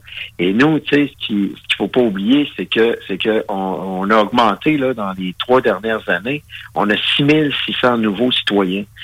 Donc, moi, je peux pas arriver puis faire accroire aux gens que, ah, ben, regardez, mes amis, euh, nous, là, euh, cette année, euh, on va couper d'un service et je vais continuer à, à, recevoir de la population. Donc, si vous recevez plus de population, tôt ou tard, vous allez devoir avoir plus de policiers, plus de pompiers, etc. Alors donc, on est, on est coincé dans la dynamique des villes de forte croissance. C'est difficile. On a une année de passage qui a été difficile, je l'admets, au niveau de la taxation. C'était quoi l'augmentation? 7 7,7. C'est la, plus grosse de votre euh, présence à la mairie. Oui, exact. Mais ce qu'il ne faut pas oublier, c'est que si vous enlevez euh, l'inflation, puis là, je vous donne des exemples de choix qu'on a fait. Euh, nous, là, moi, chaque fois que je bouge de deux points, j'ai un, budget de 405 millions, OK? Chaque fois qu'on bouge de 2,8 millions, l'aiguille bouge de 1% dans le compte de taxe. Oh. Vous, me suivez? Ah Alors, je vous donne un exemple. Nous, on a décidé de maintenir le logement social, le logement social et abordable. Pourquoi? Parce qu'il y a des familles moyennes qui, en ont vraiment besoin parce qu'ils sont en train de chuter vers, vers euh, des, manques de revenus. Euh, donc, et, donc euh, et pour nous, c'est important de maintenir le logement social. Là, on est en préparation pour en faire 200, puis on va avoir peut-être une bonne nouvelle à annoncer pour une centaine là, une oh. semaine ou deux. Oh. Mais ces logements sociaux et abordables là, juste pour vous donner une idée, on crée un fonds. Le, fonds qu'on va créer pour le développement de, le logement social et abordable, ça va être 2,4 millions par année. C'est nouveau de cette année. Donc moi, j'aurais pu dire, OK, parfait, je coupe, euh, on va se passer du logement abordable et social pour cette année, on en fera peut-être plus tard. Alors là, j'aurais sauvé 1% Je ne serais pas à 7,7, je baisse à 6,6. On aurait pu dire, on met rien dans le transport en commun, oups, j'ai un autre 1% Alors, on pourrait dire, OK, euh, même si j'ai 6 000 de population de plus, je coupe d'un service, euh, exemple les camps de jour. L'administration, Monsieur le maire, ça, moi, j'ai toujours prôné des, euh, des, clean-up une fois de temps en temps. Est-ce que c'est quelque chose qui pourrait être la, solution si l'an prochain, mettons, l'inflation, qui semble vouloir se, se baisser, mais se, maintenait ou, repartait à la hausse. Est-ce que c'est quelque chose que vous avez regardé?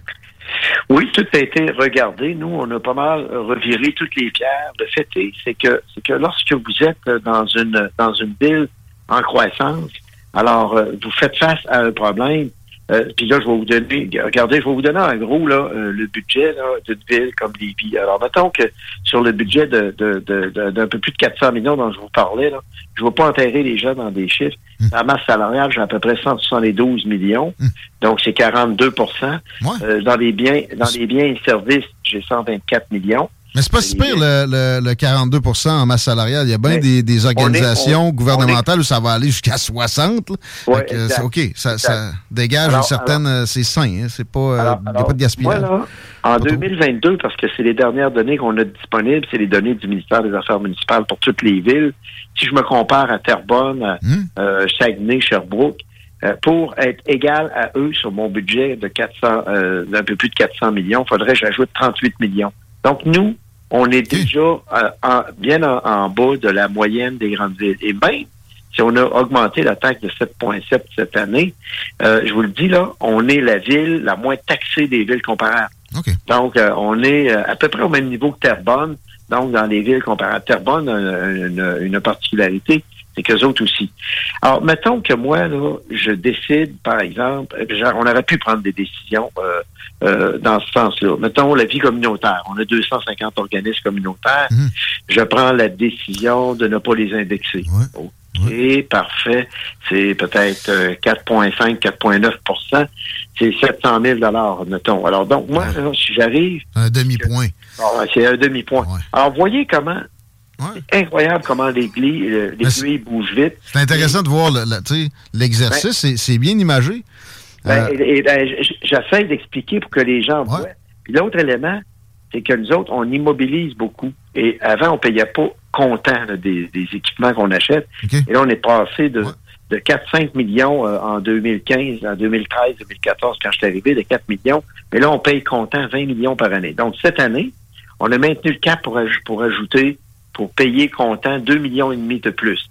Donc, 2 millions de plus, c'est un autre 1% Je vous dis juste ça pour dire que, oui, j'aurais pu dire, à la limite, OK, on en paye moins comptant, on emprunte plus, mais à moyen et long terme, je suis pas gagnant. Donc, moi, le, moi le, le problème avec lequel on est confronté, je vais vous le dire bien franchement, il est très simple. C'est que je suis une ville en forte croissance. Et le problème des villes qui sont en forte croissance, il faut que je continue à maintenir les services à leur niveau actuel. La gestion de croissance, c'est toujours, c'est toujours touché, là, c'est sûr. Parce que c'est comme une ville, tu sais, qui, une ville qui ne croit pas du tout.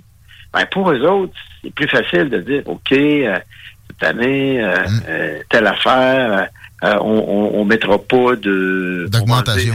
personnel, on va faire. D'indexation. Si j'ajoute 6 000 citoyens, je peux pas faire ça parce que je vais être irresponsable. À l'autre bout, ça marchera plus là, au niveau des services. Alors, on est coincé avec ça. Il faut pas oublier que en 2021, euh, on a fait du 0 dans Ben, c'est c'est sûr, tu sais, l'augmentation est venue les mêmes eaux euh, tem- de- temporelles que celle de Québec. Et là, les gens s'excitaient sur le fait qu'à à Lévis, c'était plus élevé. Personnellement, j'ai j'ai pensé tout de suite à ceci. Ça a été beaucoup plus modéré que Québec auparavant.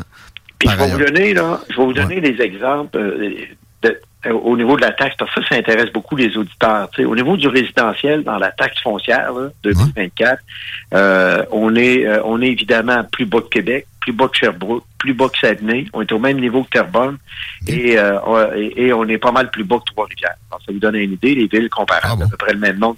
Dans le 6 logements et plus, je suis encore plus bas que les autres. Mettons, là, les, euh, tu sais, ceux qui ont des blocs appartements de 6 logements et plus. Justement, des logements plus abordables, bien souvent? Dans le commercial, euh, je commence à rattraper la moyenne, mais je suis encore un peu plus faible que la moyenne. Mais dans l'industriel, je suis à peu près au même niveau que les autres. Donc, donc au fond, dans le résidentiel, l'unifamilial, on est encore parmi les meilleurs au Québec. Mais cela étant dit, il faut y voir. Et pour y voir, il faut que je poursuive mon développement. Ça, c'est l'autre dimension qui m'amène, qui m'amène à vous dire que moi, là, si je veux continuer mon développement, on prévoit, là, 6 000 nouvelles unités dans les deux, trois prochaines années à Lévis. Et déjà, là, euh, au mois de janvier, là, euh, puis pourtant, le mois de janvier, c'est un mois creux habituellement, on a déjà des permis de donner pour 450 nouvelles unités d'habitation. Donc, ça roule.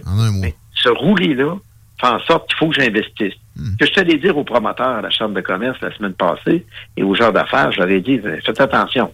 Parce que le développement, là, c'est pas le citoyen seul qui doit payer. Vous allez devoir en payer une partie. Parce que on a un changement radical qui s'est opéré dans les deux ou trois dernières années. Vous l'avez vu à Lévis, là, on monte en hauteur. Mais on n'est pas les seuls. D'autres villes montent en hauteur. Vous savez pourquoi on monte en hauteur? Parce que le gouvernement a donné l'orientation qu'on peut plus empiéter sur les terres agricoles. Donc, il faut, là, ils nous ont dit d'identifier, organisez-vous. Mais avant, comment ça marchait le développement? Mettons, là, à Lévis, là, il y a 3, 4, 5 ans. C'est des rues qu'on développait. Alors, quand on ouvre une rue, je vais vous donner un exemple, le prolongement d'Étienne Dallaire, là, en allant vers Saint-Omer, vous avez vu ça, là, les- il y a des blocs à appartements, bon, etc. Bon, le promoteur, quand il développe cette rue-là, il paye l'ensemble de l'aqueduc et d'égout. Il paye 100 de l'aqueduc et d'égout. Il paye le pavage, il paye le trottoir, il paye les chaînes de rue, les luminaires. Quand il est fini, il nous remet la rue pour une somme nominale. Vous voyez ce que je veux dire? Donc, le promoteur paye tout. Quand on fait du redéveloppement ou de la densification, euh, mettons, redéveloppement, qu'est-ce que ça veut dire? C'est Guillaume Couture. Vous voyez? Ah, tu sais, le, le FITS, là, qui est, qui est très haut, les, les égouts que ça, que ça commande, c'est pas eux qui payent Alors, ça, c'est la ville. autres- Eux autres, tout ce qu'ils ont à faire, c'est qu'ils se branchent sur les réseaux de la ville. Alors, le problème, et c'est là l'enjeu, avec cette nouvelle forme de développement-là, ben, nous, ce qu'on est allé dire à la Chambre de commerce, c'est que là, il va falloir que si le promoteur qui développait des rues payait l'aqueduc, l'égout et tout, ben, il va falloir que vous payiez quelque chose. Sinon, moi, je suis obligé d'envoyer le fardeau fiscal aux citoyens, ce qui n'a pas de bon sens. Alors donc, le principe que je suis allé donner aux gens, c'est c'est pas aux citoyens à payer pour euh, pour euh, les, euh, les, euh, le développement. Mais le citoyen, lui, il va payer pour la, la pérennité. Et la pérennité, qu'est-ce que ça veut dire? C'est les infrastructures qui existent déjà, qui ont peut-être 30, 40 ans d'âge, qu'il faut entretenir. Ça, c'est à la ville à payer. Mais pour le développement, euh, ben là, c'est pas c'est pas aux promoteurs, c'est pas aux gens de la ville à payer pour ça. Il va falloir que les promoteurs mettent le pied dans l'étrier un petit peu plus.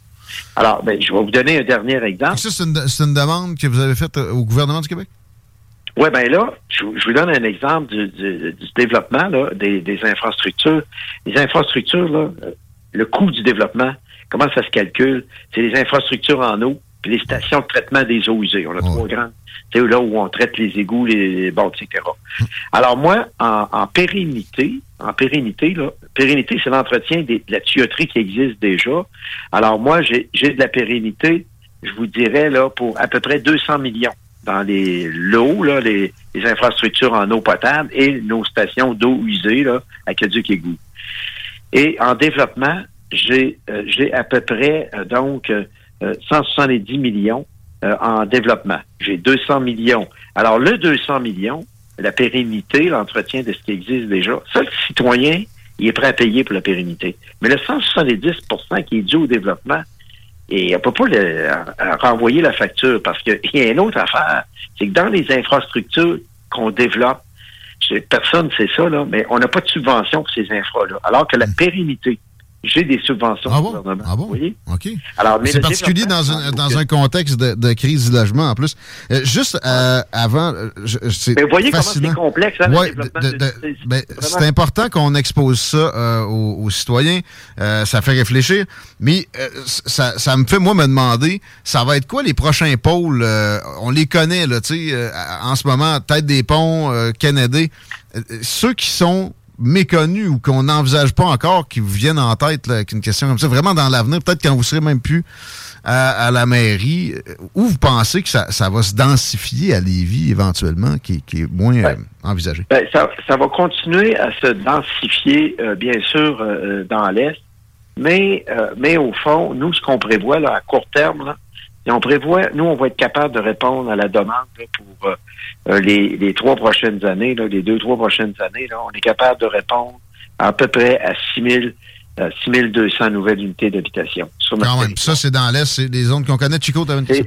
oui. C'est dans l'Est, dans l'Est, dans l'Ouest et dans le centre. Grosso modo, euh, dans Desjardins, là, euh, on devrait développer dans les trois prochains. On devrait, parce qu'évidemment, nous autres, on dit, on a de l'ouverture pour faire ça. Mais là, est-ce que les promoteurs vont demander des permis? Là, c'est une autre affaire. Mais on a un potentiel d'à peu près dans Desjardins, donc dans l'Est de la ville. Euh, il devrait se développer dans les trois prochaines années, 2730. Pour moi, il va s'en demander des permis. L'immobilier est appelé à augmenter. Là. Y a pas de doute, la valeur va être là. Un dossier qui préoccupe euh, beaucoup nos auditeurs, Monsieur le maire, puis ça a fait beaucoup de grogne dernièrement, lorsque Bruno Marchand a euh, Oh. décrété là, un arrêt d'utilisation des poêles à bois. Est-ce que c'est quelque chose qui est dans les livres euh, à court ou moyen terme du côté de Lévis? Non, parce que nous, on pense qu'on peut prendre d'autres moyens que ça, qui, sont, qui vont être des moyens plus incitatifs. Je vous donne, je donne un exemple. Il y a des affaires qu'on a enlevées. Par exemple, les faux faux à bois dans les piscines, ça, on l'interdit maintenant. Bon, c'est des pas qu'on a fait. C'était assez... Puis ça, c'est correct. Pourquoi? Parce que ce qu'il faut éviter, là, il n'y a rien de pire entre nous, là, ça, là, que quelqu'un t'arrive à un moment donné, tu es dans le voisinage, journée humide, il fait 28 degrés, d'un coup, il y a quelqu'un qui fait un feu. Bon, là, on va me dire, euh, c'est un peu exagéré. Alors donc, il va falloir qu'on on regarde pour contrôler plus certains abus qui peuvent être faits. Mais nous, on veut d'abord, on veut d'abord faire l'analyse de la qualité de notre air. Est-ce que, est-ce que notre Est-ce problème que c'est poêles à bois le problème? Parce que ça n'a pas été fait à Québec. Ça a été une interdiction en premier. On aurait dit que c'est une envie euh, qui pressante, psychologique. Alors, alors nous, on va procéder d'abord à l'analyse de l'air. On va voir qu'est-ce qu'il y en a, parce qu'il ne faut pas oublier qu'on a une autre particularité à Lévis. J'ai parlé de notre périmètre urbain tantôt, et tout le monde pense que Lévis, là, ah, c'est urbanisé au bout. Mais je ne sais pas si vous le saviez, mais on a 70 qui est territoire agricole à Lévis. 70? Oui, c'est incroyable. Hein? Alors donc, notre périmètre urbain, il est pas mal concentré. Alors, ce qui fait que ce soit ça. c'est Comme on a un immense territoire qui est, en bonne partie agricole, il faut aller voir c'est quoi, nous, euh, la qualité de l'air à Lévis et quel type d'intervention on pourra faire euh, donc euh, euh, dans, dans, dans ce cadre-là. Moi, c'est au même titre qu'entre nous, là. Vous avez vu là, certains arrondissements à Montréal, mon ami, là, il arrive, puis ah, si tu laisses virer ton auto plus que plus c'est 30 secondes, Il y a des dérives. tu, vas payer, tu peux payer 300 pièces d'amende. On est dans le ridicule. On tombera pas là-dedans, Lévis. C'est c'est le Ben, fun. on peut pas tomber là-dedans. Sur, sur les poils à bois, il faut être prudent dans le sens qu'il faut d'abord mesurer des impacts. Et moi, j'aurais plus tendance d'y aller avec, euh, d'abord, mettons qu'on essaierait pendant un an ou deux de sensibiliser les gens en disant, ben écoutez, chaque fois que vous mettez du bois dans le poêle, euh, ça a un impact tel dans l'environnement. Soyez donc vigilants là-dessus, faites attention, essayez de réduire un peu. J'en sais rien. Mais on devrait peut-être y aller plus avec des formules.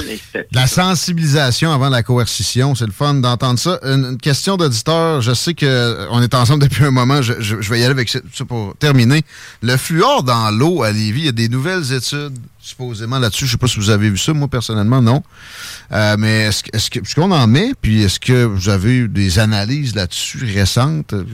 Votre opinion sur le fluor dans l'eau? Ben nous, euh, euh, je pense que euh, on a éliminé le fluor dans l'eau. Ah ouais? De ville. On ne voyait pas les avantages hmm. d'ajouter le fluor. Donc, est-ce que est-ce qu'on pourrait revenir à autre chose? Ben Là, c'est ce qui est sorti de ce que je comprends. Je vois toxicité. Là. Fait que je suis pas sûr que c'est vers là qu'il faut aller. ok, puisque c'est vous qui s'était débarrassé de ça. Faut être prudent. Faut être prudent avec tout toute l'utilisation des des produits. Euh, il faut vraiment, quand on utilise un produit, s'assurer que euh, ça vaut vraiment la peine de, s'embarquer là-dedans et que ça améliore la sécurité. J'ai pas, j'ai pas là la, la, la, la, mesure juste de est-ce qu'il nous reste des coins qui sont encore euh, qui utilisent encore le fleur. Je pourrais vous revenir là-dessus. Je vais vous envoyer l'information. C'est correct. On n'avait pas prévu de parler de ça du tout. C'est non, ben, mais quand même. Out of the blue. Mais je suis content de savoir que ça a été. Il y a eu une analyse, puis il y a eu finalement. On ne favorise pas la, ah bon? Euh, merci, puis euh, on vous souhaite une bonne fin de journée. On peut, on peut aller au conseil municipal le prochain pour vous serrer la pince, c'est lundi prochain, quoi? Le, prochain, c'est lundi prochain, et euh, vous avez vu la, bonne nouvelle sur Rabasca dans l'est de la ville. On a gagné un peu notre pari parce que nous, on souhaitait que le gouvernement s'emporte à Carrère. Ça, c'est fantastique parce que là, on vient de se créer une belle réserve euh, et je suis content aussi de voir qu'on va qu'on va euh, laisser des terres à l'agriculture, ça c'est très bien aussi. Alors, l'idée c'est de développer un nouveau concept de parc industriel avec des usages plus convivial. donc, et ça, je pense qu'on va développer là un, parc industriel là, avec une, une, note moderne de, de, de, développement durable. Moi, je trouve ça intéressant, ce qui est en train de se passer là, mais quel magnifique potentiel de développement, dans le fond. Ouais, ça va euh, contribuer à ce que Lévis demeure l'Alberta du Québec. Peut-être euh, que c'est euh, une bonne façon de présenter ça. Merci. Sauf qu'on n'acceptera pas les produits pétroliers. L'Alberta. mais dans les énergies nouvelles, peut-être. Oui, avec, avec Valero, quand même, je pense pas qu'on élimine ça, mais pas, pas de nouvelles structures du genre. Merci, Gilles Louillet, c'est un grand plaisir. Moi aussi, merci, à la prochaine. À la prochaine générosité du temps, on doit le souligner. C'était prévu pour une vingtaine de minutes. On est à plus de 30 quelques. Merci pour les gens qui ont posé des questions au 88 903 5969. Je veux parler du salon euh, de l'auto, international de l'auto, qui se déroule assez prochainement. Euh, on, aura peut-être des billets, mais c'est des pinottes de se procurer ça. C'est du 5 au 10 mars au Centre des Foires à Québec. Un festival d'activités avec 34 marques automobiles, une zone tuning, une collection privée de plus de 22 millions de dollars. Il y a des tatoueurs sur place. Il y a un barbershop, des essais routiers, évidemment, mais aussi spécifiquement sur des véhicules électriques on se questionne depuis un bout si on en veut un, ben là, c'est l'occasion d'en essayer euh, peut-être plus qu'un à la fois et euh, à regarder tous les modèles imaginables. Les jeux d'évasion seront sur place du, karting intérieur avec nos amis de KCR Karting et Donny qui, je pense bien, va faire faire des, tours à nos jeunes. Puis les plus jeunes, c'est des dinosaures, des jeux gonflables, etc. Ça va être malade pour toute la famille. 5 au 10 mars à Expo Cité. Viens t'éclater et découvrir les nouveautés automobiles. Des véhicules à faire rêver aussi. Il y a de l'exotique là-dedans. Le Salon de l'Auto de Québec est une présentation de la Banque Scotia et de IA Assurance et Habitation. Chico? Oui. Euh, T'avais-tu un live euh, pour terminer aussi? Ben, moi, je vous encourage fortement à vous présenter euh, du côté du quartier de Lune. C'est un hommage à Foo Fighters. C'est euh, à partir de 20h et ça a lieu demain soir, donc ce vendredi 23 février. On vous attend de pied ferme, un band qui est extrêmement apprécié là, dans la région de Québec et Lévis. Donc, allez faire un tour du côté du quartier de Lune, vous avez tout intérêt. Merci. Les commentaires sont bienvenus aussi pour l'entrevue avec le maire. Ça va être publié pour le podcast, ceux qui n'ont pas pu l'écouter au complet, ainsi que les, les autres entrevues dans les 24 prochaines heures sur le 969fm.ca. Euh, Il y a une belle réserve de podcasts euh, présents là. Il y a aussi la section bingo parce qu'en fin de semaine, tu donnes 3000 pièces et plus. On fait des finalistes pour un week-end au chalet, mon gars. 8 à 15 personnes. Vraiment un trip incroyable qu'on va vous offrir. Donc, des finalistes qu'on fait. Ça vous prend seulement une carte de bingo pour pouvoir participer. 10 à la station, 11,75 dans nos points de vente. On vous recommande d'en acheter plus qu'une. Une dernière plug pour la route. Je veux saluer la gang du Patro qui fait un travail merveilleux encore et toujours pour les jeunes, pour la communauté aussi, les moins jeunes peuvent aller faire un tour, euh, entre autres, exemple, pour profiter des nouvelles machines qu'ils ont pour faire de l'impression 3D. Mais là, je vous parle de l'onglet emploi qu'il y a sur le site du Patro de Lévis parce que euh, on a des postes d'animateurs qui sont disponibles pour cet été, le camp de jour. Néo est en préparation et on veut les jeunes les plus allumés et les plus prompts à faire de la pédagogie avec euh, les plus jeunes pour l'été qui arrive. Alors, l'onglet Emploi du Patro de Lévis. Et même mieux que ça, on a le pop-up euh, qui va être euh, disponible. C'est euh, du côté de Saint-Nicolas le 24. Donc, ce samedi, ceux qui veulent rencontrer, les, en fait, ceux qui ont de l'intérêt comme poste d'animateur ou d'accompagnateur, allez faire un tour ce week-end. Vous allez vraiment avoir du plaisir. Fleuron communautaire. On s'arrête là-dessus. Et en fait, euh, j'ai mon prochain invité que j'ai euh, que j'ai comme un peu oublié. Bertrand Dumont, normalement, s'il m'en veut pas trop, ça amène avec nous autres dans les prochaines minutes. Qui est là? 969. Dans micro.com. You're now listening. La radio de Lévis. Talk rock hip hop. L'alternative radio.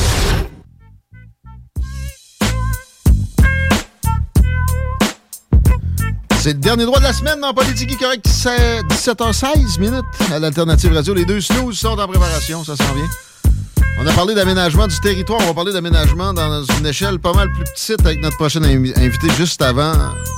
Bilan de la circulation qui, je pense, est amélioré pas mal. Ben, 20 Ouest, ça a été euh, vraiment ouvert toute l'après-midi, donc ça a bien été sur la rive sud. Sinon, l'accès au pont, c'est encore difficile là, via la rive nord. Accès euh, difficile du Plessis et Henri IV Sud. Sinon, la capitale en est, on est encore au rouge foncé, mais entre l'ancienne Lorette jusqu'à Laurentienne.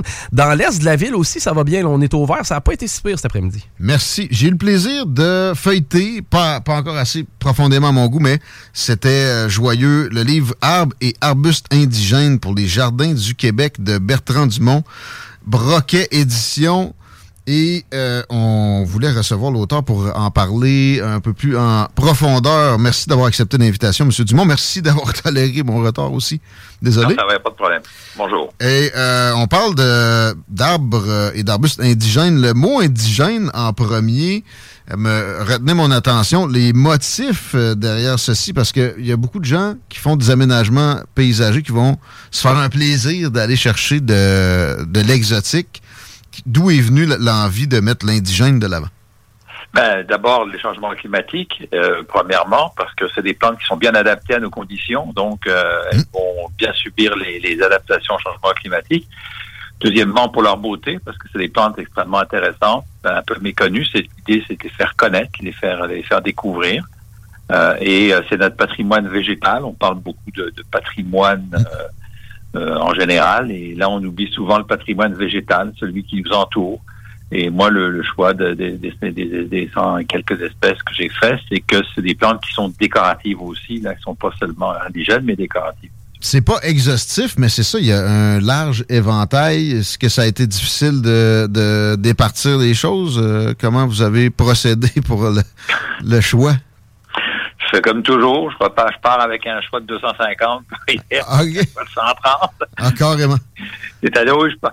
Moi, je suis, je suis, je suis, je suis un chercheur de, de, de je suis un, je suis un fouilleur, un farfouilleur. Fait que je pars de, pars de beaucoup d'informations, puis j'y vais tranquillement. Je, je discrimine à partir de ça, celle que je trouve la plus intéressante, et, et ainsi de suite. Là, donc euh, c'est un, un choix plus personnel là. Mais euh, je, fais, je fais beaucoup, beaucoup de recherches. Je suis quelqu'un qui fait énormément de recherches avant d'écrire un livre. Là. Ça paraît? Euh, Et, et puis là, il y a plusieurs zones géographiques au Québec. Euh, je me demandais, là, avez-vous pris en compte euh, ces- effets-là, ce que ça génère euh, pour le choix, justement, parce que j'ai l'impression que vous aviez envie que ça soit généralisable, qu'on puisse euh, planter autant, je sais pas, dans le sud de l'Estrie que sur la côte nord. Oui, c'est un livre qui n'est pas absolument pas ethno-montréalais, ethno-centré montréalais. Là, je vous, vous, je vous, euh, je vous rassure tout de suite. Non, non. On, non, écoutez, même j'habite Montréal, euh, je sais que le reste du Québec existe. je, suis dé- je, suis dé- je suis déjà sorti de, je suis déjà sorti de chez nous une, une couple de fois. Mais, non, oui, on peut planter à peu près partout, là, jusqu'au Saguenay, jusqu'à jusque sur la côte nord. Voilà, a pas de problème. On élimine le Grand Nord, la, la toundra, évidemment. Ben, de- de- de- de- de- oui, parce que d'abord, euh, il y a une raison, c'est qu'il n'y a, pas- a beaucoup d'arbres et d'arbustes dans ces Il n'y a, pas de- y a pas de jardin ben, ben non plus à non, vous seriez, ben, vous seriez étonné. Hein, Ah Ça dépend de ce qu'on appelle un jardin. Là, c'est- si vous faites un jardin amérindien, il y a beaucoup, beaucoup de plants indigènes. Hmm. C'est pas très organisé, mais pour eux, c'est leur jardin. C'est le jardin de la terre. là. Donc, c'est un peu différent. Mais disons qu'il y a dans ces régions-là, il n'y a pas beaucoup d'arbres et d'arbustes. On revient à, à Montréal ou peut-être à Québec, là, le, le- le côté urbanité là-dedans. Euh, vous, tu sais, vous, euh, vous donnez des trucs aux, aux jardiniers en herbe pour euh, s'assurer que les plantes vont avoir une pérennité intéressante. Le- les erreurs les plus communes en zone urbaine pour des, des gens qui veulent améliorer leur cours? Alors, les, les, les, erreurs la plus, la, plus, euh, la, plus commune, je dirais, c'est de vous fier à votre vendeur dans le centre de jardin. Ah bon? On est aussi bien d'acheter arbres et arbustes indigènes du Québec pour Bon, les jardins. c'est une bonne bon? idée, mais je veux dire, ce que je veux dire, c'est de vous, quand vous, quand vous faites votre aménagement, puis c'est de vous renseigner sur les plantes que vous allez acheter. Ben, vous le faites, là, mais, mais OK, euh, les, les, les, les centres euh, jardins de ce monde, c'est pas toujours les meilleurs conseils, c'est ce qu'on comprend. Mais ce que, dans ce que, ce que je veux dire par là, ils, oui, ils ont des conseils qui sont avisés, mais ce que je veux dire par là, c'est que euh, quand vous achetez une laveuse, vous faites le tour des laveuses, vous regardez celle qui vous plaît puis celle qui convient à vos attentes. ok? Ben, faites la même chose avec les plantes que vous achetez. Là. Vous direz indigène ou exotique, c'est pareil. Là. Et, euh, et renseignez-vous sur ce que vous allez planter, parce que euh, si, vous, si vous pensez que votre euh, votre euh, laveuse va vous servir 10 ou 15 ans, on l'espérait 25 ans, mais c'est plus, c'est plus le cas. Euh, elle, elle, euh, vos plantes, elles, elles pourraient vous durer 50 ou 60 ans dans votre terrain si vous gardez la même maison, ou ça va être les, les, les suivants. Donc, c'est des, surtout dans les arbres. Les arbustes, c'est un peu différent. Mais tout ce qui est gros arbres, ben, c'est pour, on, sait que c'est planté, c'est là pour très longtemps. Donc, si vous aimez pas l'arbre qu'on vous propose, puis on va vous dire, ah, il est beau, il est beau, il est beau, mais si vous l'aimez pas, il l'aimez pas. Donc, À maturité aussi, c'est deux, c'est deux choses différentes. Quand il est euh, jeune, il est une pousse. c'est ça. puis, Donc, euh, se renseigner, euh, quelle que soit la situation, et puis euh, oublier que de se dire ah, j'ai pas tout à fait assez de place, mais c'est pas grave, je vais le tailler, parce qu'à un moment donné, là, vous pouvez plus le tailler parce qu'il est trop gros, puis là, il, il prend trop de place, puis il devient une nuisance. Puis les racines aussi, je me demandais, c'est quoi qui est le plus problématique pour un solage dans les, les arbres indigènes que vous avez traités dans arbres et arbustes indigènes pour les jardins Alors, du Québec? Je vais, euh, je vais vous enlever quelque chose. Il n'y a aucun arbre qui est dangereux pour un salade. Ah Aucun. Non, aucun. Ça n'existe pas. OK? C'est un- mythe, ça. Ah bon? C'est un mythe, OK? Pour une bonne raison, c'est que si votre salage est en bon état, en bon état ça pose pas de problème. Si votre salage est fendu, Ouais. OK? C'est parce que, je sais pas si vous avez déjà essayé de percer le béton, vous. Mais moi, pour percer le béton, ça me prend une grosse, une grosse perceuse avec une, avec une, une pointe spéciale. Il n'y a pas une petite racine qui est mille fois moins forte que ça qui va rentrer. Sauf que si vous avez une, euh, fissure, là, la racine pourrait rentrer dans la fissure, et là, elle va commencer à, et la fissure va, va, va s'agrandir, mais elle va pas repousser le béton. Alors, c'est, une, fissure de mauvais état, puis une fissure de mauvais état, que ce soit de l'eau, que ce soit de la terre, que ce soit des racines, ça va les abîmer. Il y a quand même des plantes qu'il faut pas planter dans les petits terrains, euh, euh, les petits terrains euh, très urbains. Je parle par exemple au, au peuplier, parce que ça, ça, ça va devenir trop gros. Par exemple, un, un chêne, moi j'ai un terrain suffisamment grand pour avoir un chêne sur mon terrain, mais sur un petit terrain de ville, un chêne, ça va prendre trop de place, il y aura plus de, il y aura plus de lumière, il y aura plus rien. Donc, et pourtant les racines sont pas un problème. Donc c'est c'est- de trouver le bon arbre au bon endroit pour dans les bonnes conditions pour pouvoir avoir le, le meilleur rendement possible. Très bien. Vous faites une place importante au côté comestible des plantes dans les descriptions. Euh, Est-ce que les gens négligent un peu la chose? Euh, moi, j'ai l'impression même qu'il y a des réglementations municipales qui découragent les gens à se planter des, euh, des plantes comestibles de peur que ça, ça soit considéré comme un jardin, puis euh, que, je sais pas, là, pour- des, des- des- cerveau de gens qui aiment réglementer. J'ai toujours eu de la misère à sonder ça, mais qu'est-ce qui, qu'est-ce qui empêche les gens d'aller vers le, comestible et, de réglementer à son encontre? Bon, d'abord, d'abord les plantes indigènes, c'est merveilleux parce que c'est pas, c'est pas, considéré comme des plantes comestibles. OK. Ils le sont, OK? C'est pas des carottes, là, tu sais. Euh, non, c'est ça. C'est pas, un potager jardin, là. Puis, de toute façon, je comprends pas qu'on... Ça, pour moi, je suis comme vous, je comprends pas qu'on réglemente ça. Hmm. Euh, puisque moi j'ai un potager chez nous, puis euh, je veux vous dire, même si la ville m'interdisait euh, de prendre de l'eau pour mon potager, je me rendrais jusqu'en Cour suprême s'il faut mhm. prouver que je mange ça et donc ça me nourrit. Donc on n'a pas le droit, c'est mhm. un droit universel de pouvoir se nourrir soi-même. Ok, mhm. c'est un autre débat. Mais j'aime ça, non Ouais, ben écoutez, il faut être, faut être un peu logique là. Et, et, bon, effectivement, mais on les sous-estime, mais on les connaît parce que les bleuets au Québec, c'est des plantes indigènes. Et on connaît ça, les bleuets. Donc, c'est planter des bleuets devant chez soi, là, je vois pas pourquoi on pourrait pas le faire. Il y a, un buisson comme un autre, puis il y a des buissons qui, seraient légaux parce que les fruits sont toxiques. ce serait complètement idiot. Ben, c'est ça, parce qu'ils sont comestibles. Ben, mm. C'est complètement illimité. Je parle aux, je, pense, je pense aux amélanchiers. Bon, moi, j'ai un amélanchier chez nous. Là. Il y a une année, il m'a donné 8 kilos d'amélanche. On a fait des confitures pour deux ans pourquoi est-ce que j'aurais pas le droit d'avoir un amélanchier? J'ai le droit. Le cerisier déprimé m'a bien impressionné aussi. Je connaissais pas cette plante-là. C'est vraiment indigène du Québec, ça? Oui, c'est indigène du Québec. C'est plus rare à trouver un petit peu, mais c'est des fruits très surettes. Mais vous savez, on oublie quelque chose. Hmm. toutes ces plantes indigènes, là, il y a des gens qui savent les utiliser depuis des millénaires. Ça s'appelle les Premières Nations. Hmm. Ils se nourrissaient avec ça, notamment, ils faisaient, de la, ils faisaient ce qu'on appelle du pémican, qui est un mélange de graisse, de viande et de petits fruits qui récoltaient des fraises, des bleuets, tous ces petits fruits-là étaient conservés, puis étaient mis dans la graisse pour être mangés en hiver. Hmm. Donc, les, Premières Nations, leur jardin, à eux autres, c'est la nature et ils servaient dans la nature. Parce qu'il n'y a pas de, de, gros fruits, il n'y a pas de pommes, il n'y a pas de poires euh, indigènes au Québec, mais il y a un paquet, il y a, des, il, y a des, bleuets, il y a les fraises, il y a les framboises. Deux sortes de cerisiers, des, euh, trois sortes de cerisiers. Et les framboisiers aussi, question de néophyte, euh, je prends au bon, au vol. Euh, moi, j'ai trouvé des, sortes de framboisiers que j'ai pas vues dans votre livre. Est-ce que on s'en est, puis c'était sauvage là. Est-ce qu'on s'en est euh, importé puis qui, ont, conquis notre territoire d'ailleurs Non, parce que j'ai pas, j'ai pas, je les pas j'ai pas mis toutes les plantes parce qu'il y a des plantes qui sont pas cultivées et donc euh, ça me donnait rien de dire aux gens ben vous pouvez cultiver, vous pouvez prendre ça mais j'hésite j'hésite toujours à dire aux gens d'aller prendre en nature hein. c'est toujours compliqué d'aller prendre en nature parce que si c'est une, une énorme euh, population c'est pas un problème d'en prendre deux trois mais il y a des gens qui qui comprennent pas que sur une petite population ça peut être problématique parce que ça peut être la, la fin de la population donc Hmm. Je, fais très attention sur les, prélèvements, là. C'est très particulier, là. Mais je n'ai pas toutes mis, là, des framboisiers. Euh, les, les, groseilliers, si j'en avais mis, je pense qu'il y a 35 groseilliers au Québec euh, indigènes, là. Ah, je ne les ai pas toutes mis. J'ai mis ceux qui me semblaient les plus intéressants. Les, framboisiers, je pense qu'il y en a une douzaine de mémoire, là. Donc, c'est il y a quand même un tri. C'est pour ça que je vous dis, je suis parti large, mais à un moment donné, là, puis euh, je vérifie aussi. Ben, c'est un gros ouvrage, là. À un moment donné, il fallait trier, c'est correct. Mais on, comprend, c'est fascinant de vous écouter, Bertrand Dumont. Une petite dernière pour la route. Est-ce que toutes les sortes d'érables peuvent donner du sirop? C'est l'impression qu'on a. Peut-être que c'est un mythe encore là.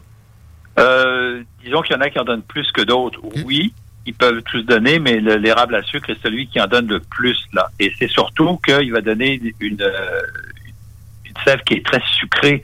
Alors que si vous faites ça sur un érable de Norvège, ben, vous allez avoir de la sève, la même chose, mais la sève va pas être sucrée, elle va pas avoir de goût. Là, ça va, ça va prendre une énorme quantité pour avoir une cuillerée. Oui, ben c'est ça. ça. prend déjà, euh, je pense, c'est 40 litres pour un litre de mmh. mémoire. Là. Euh, fait que ça prendrait, ça prendrait trop, là, ça serait, ça serait pas intéressant de le faire, là. Mais c'est vraiment l'érable à sucre qui est le plus sucré et c'est pour ça que c'est pour ça qu'on fait du sirop avec ça. Ah, j'en ai une que je, je voulais pas euh, oublier, puis je m'en allais en ce sens-là. Les sorbiers, est-ce que le mot sorbet vient de là, Bertrand? Non, non, non, non. Mais c'est comestible quand même, le fruit. Oui, c'est ça. C'est non le fruit. Oui, non, le fruit euh, de mémoire, le, oui. on peut le, on peut l'utiliser, mais c'est surtout de toute façon, le, le, le sorbier, les fruits sont, sont potentiellement comestibles, mais le problème, c'est que les oiseaux les bouffent avant que vous ayez le temps de les récolter. ils sont plus rapides que vous parce que eux, ils adorent, c'est bourré de sucre, et donc ils, ils adorent ça. C'est inspirant. On a envie que le printemps arrive. Bertrand Dumont, merci pour ce bel ouvrage-là qui est abordable et qui est euh, disponible pas mal partout. Broquet Édition, Arbres et arbustes indigènes pour les jardins du Québec. Félicitations. Merci, beaucoup. À la prochaine. À la prochaine. Bertrand Dumont. Et c'était Politigui correct, mon Chico? Je viens d'apprendre c'est quoi un sorbier. Euh, quand c'est cru, tu peux pas les manger. Quand c'est cuit, tu peux t'en servir. Ah bon? Oui. Puis il n'y a pas juste des fruits qui sont comestibles. J'ai appris ça en euh, feuilletant. Plus que feuilleté, là, j'ai quand même pris quelques, quelques temps pour euh, m'inspirer de ce livre-là pour l'entrevue. Et euh, c'est, ça m'a imprégné.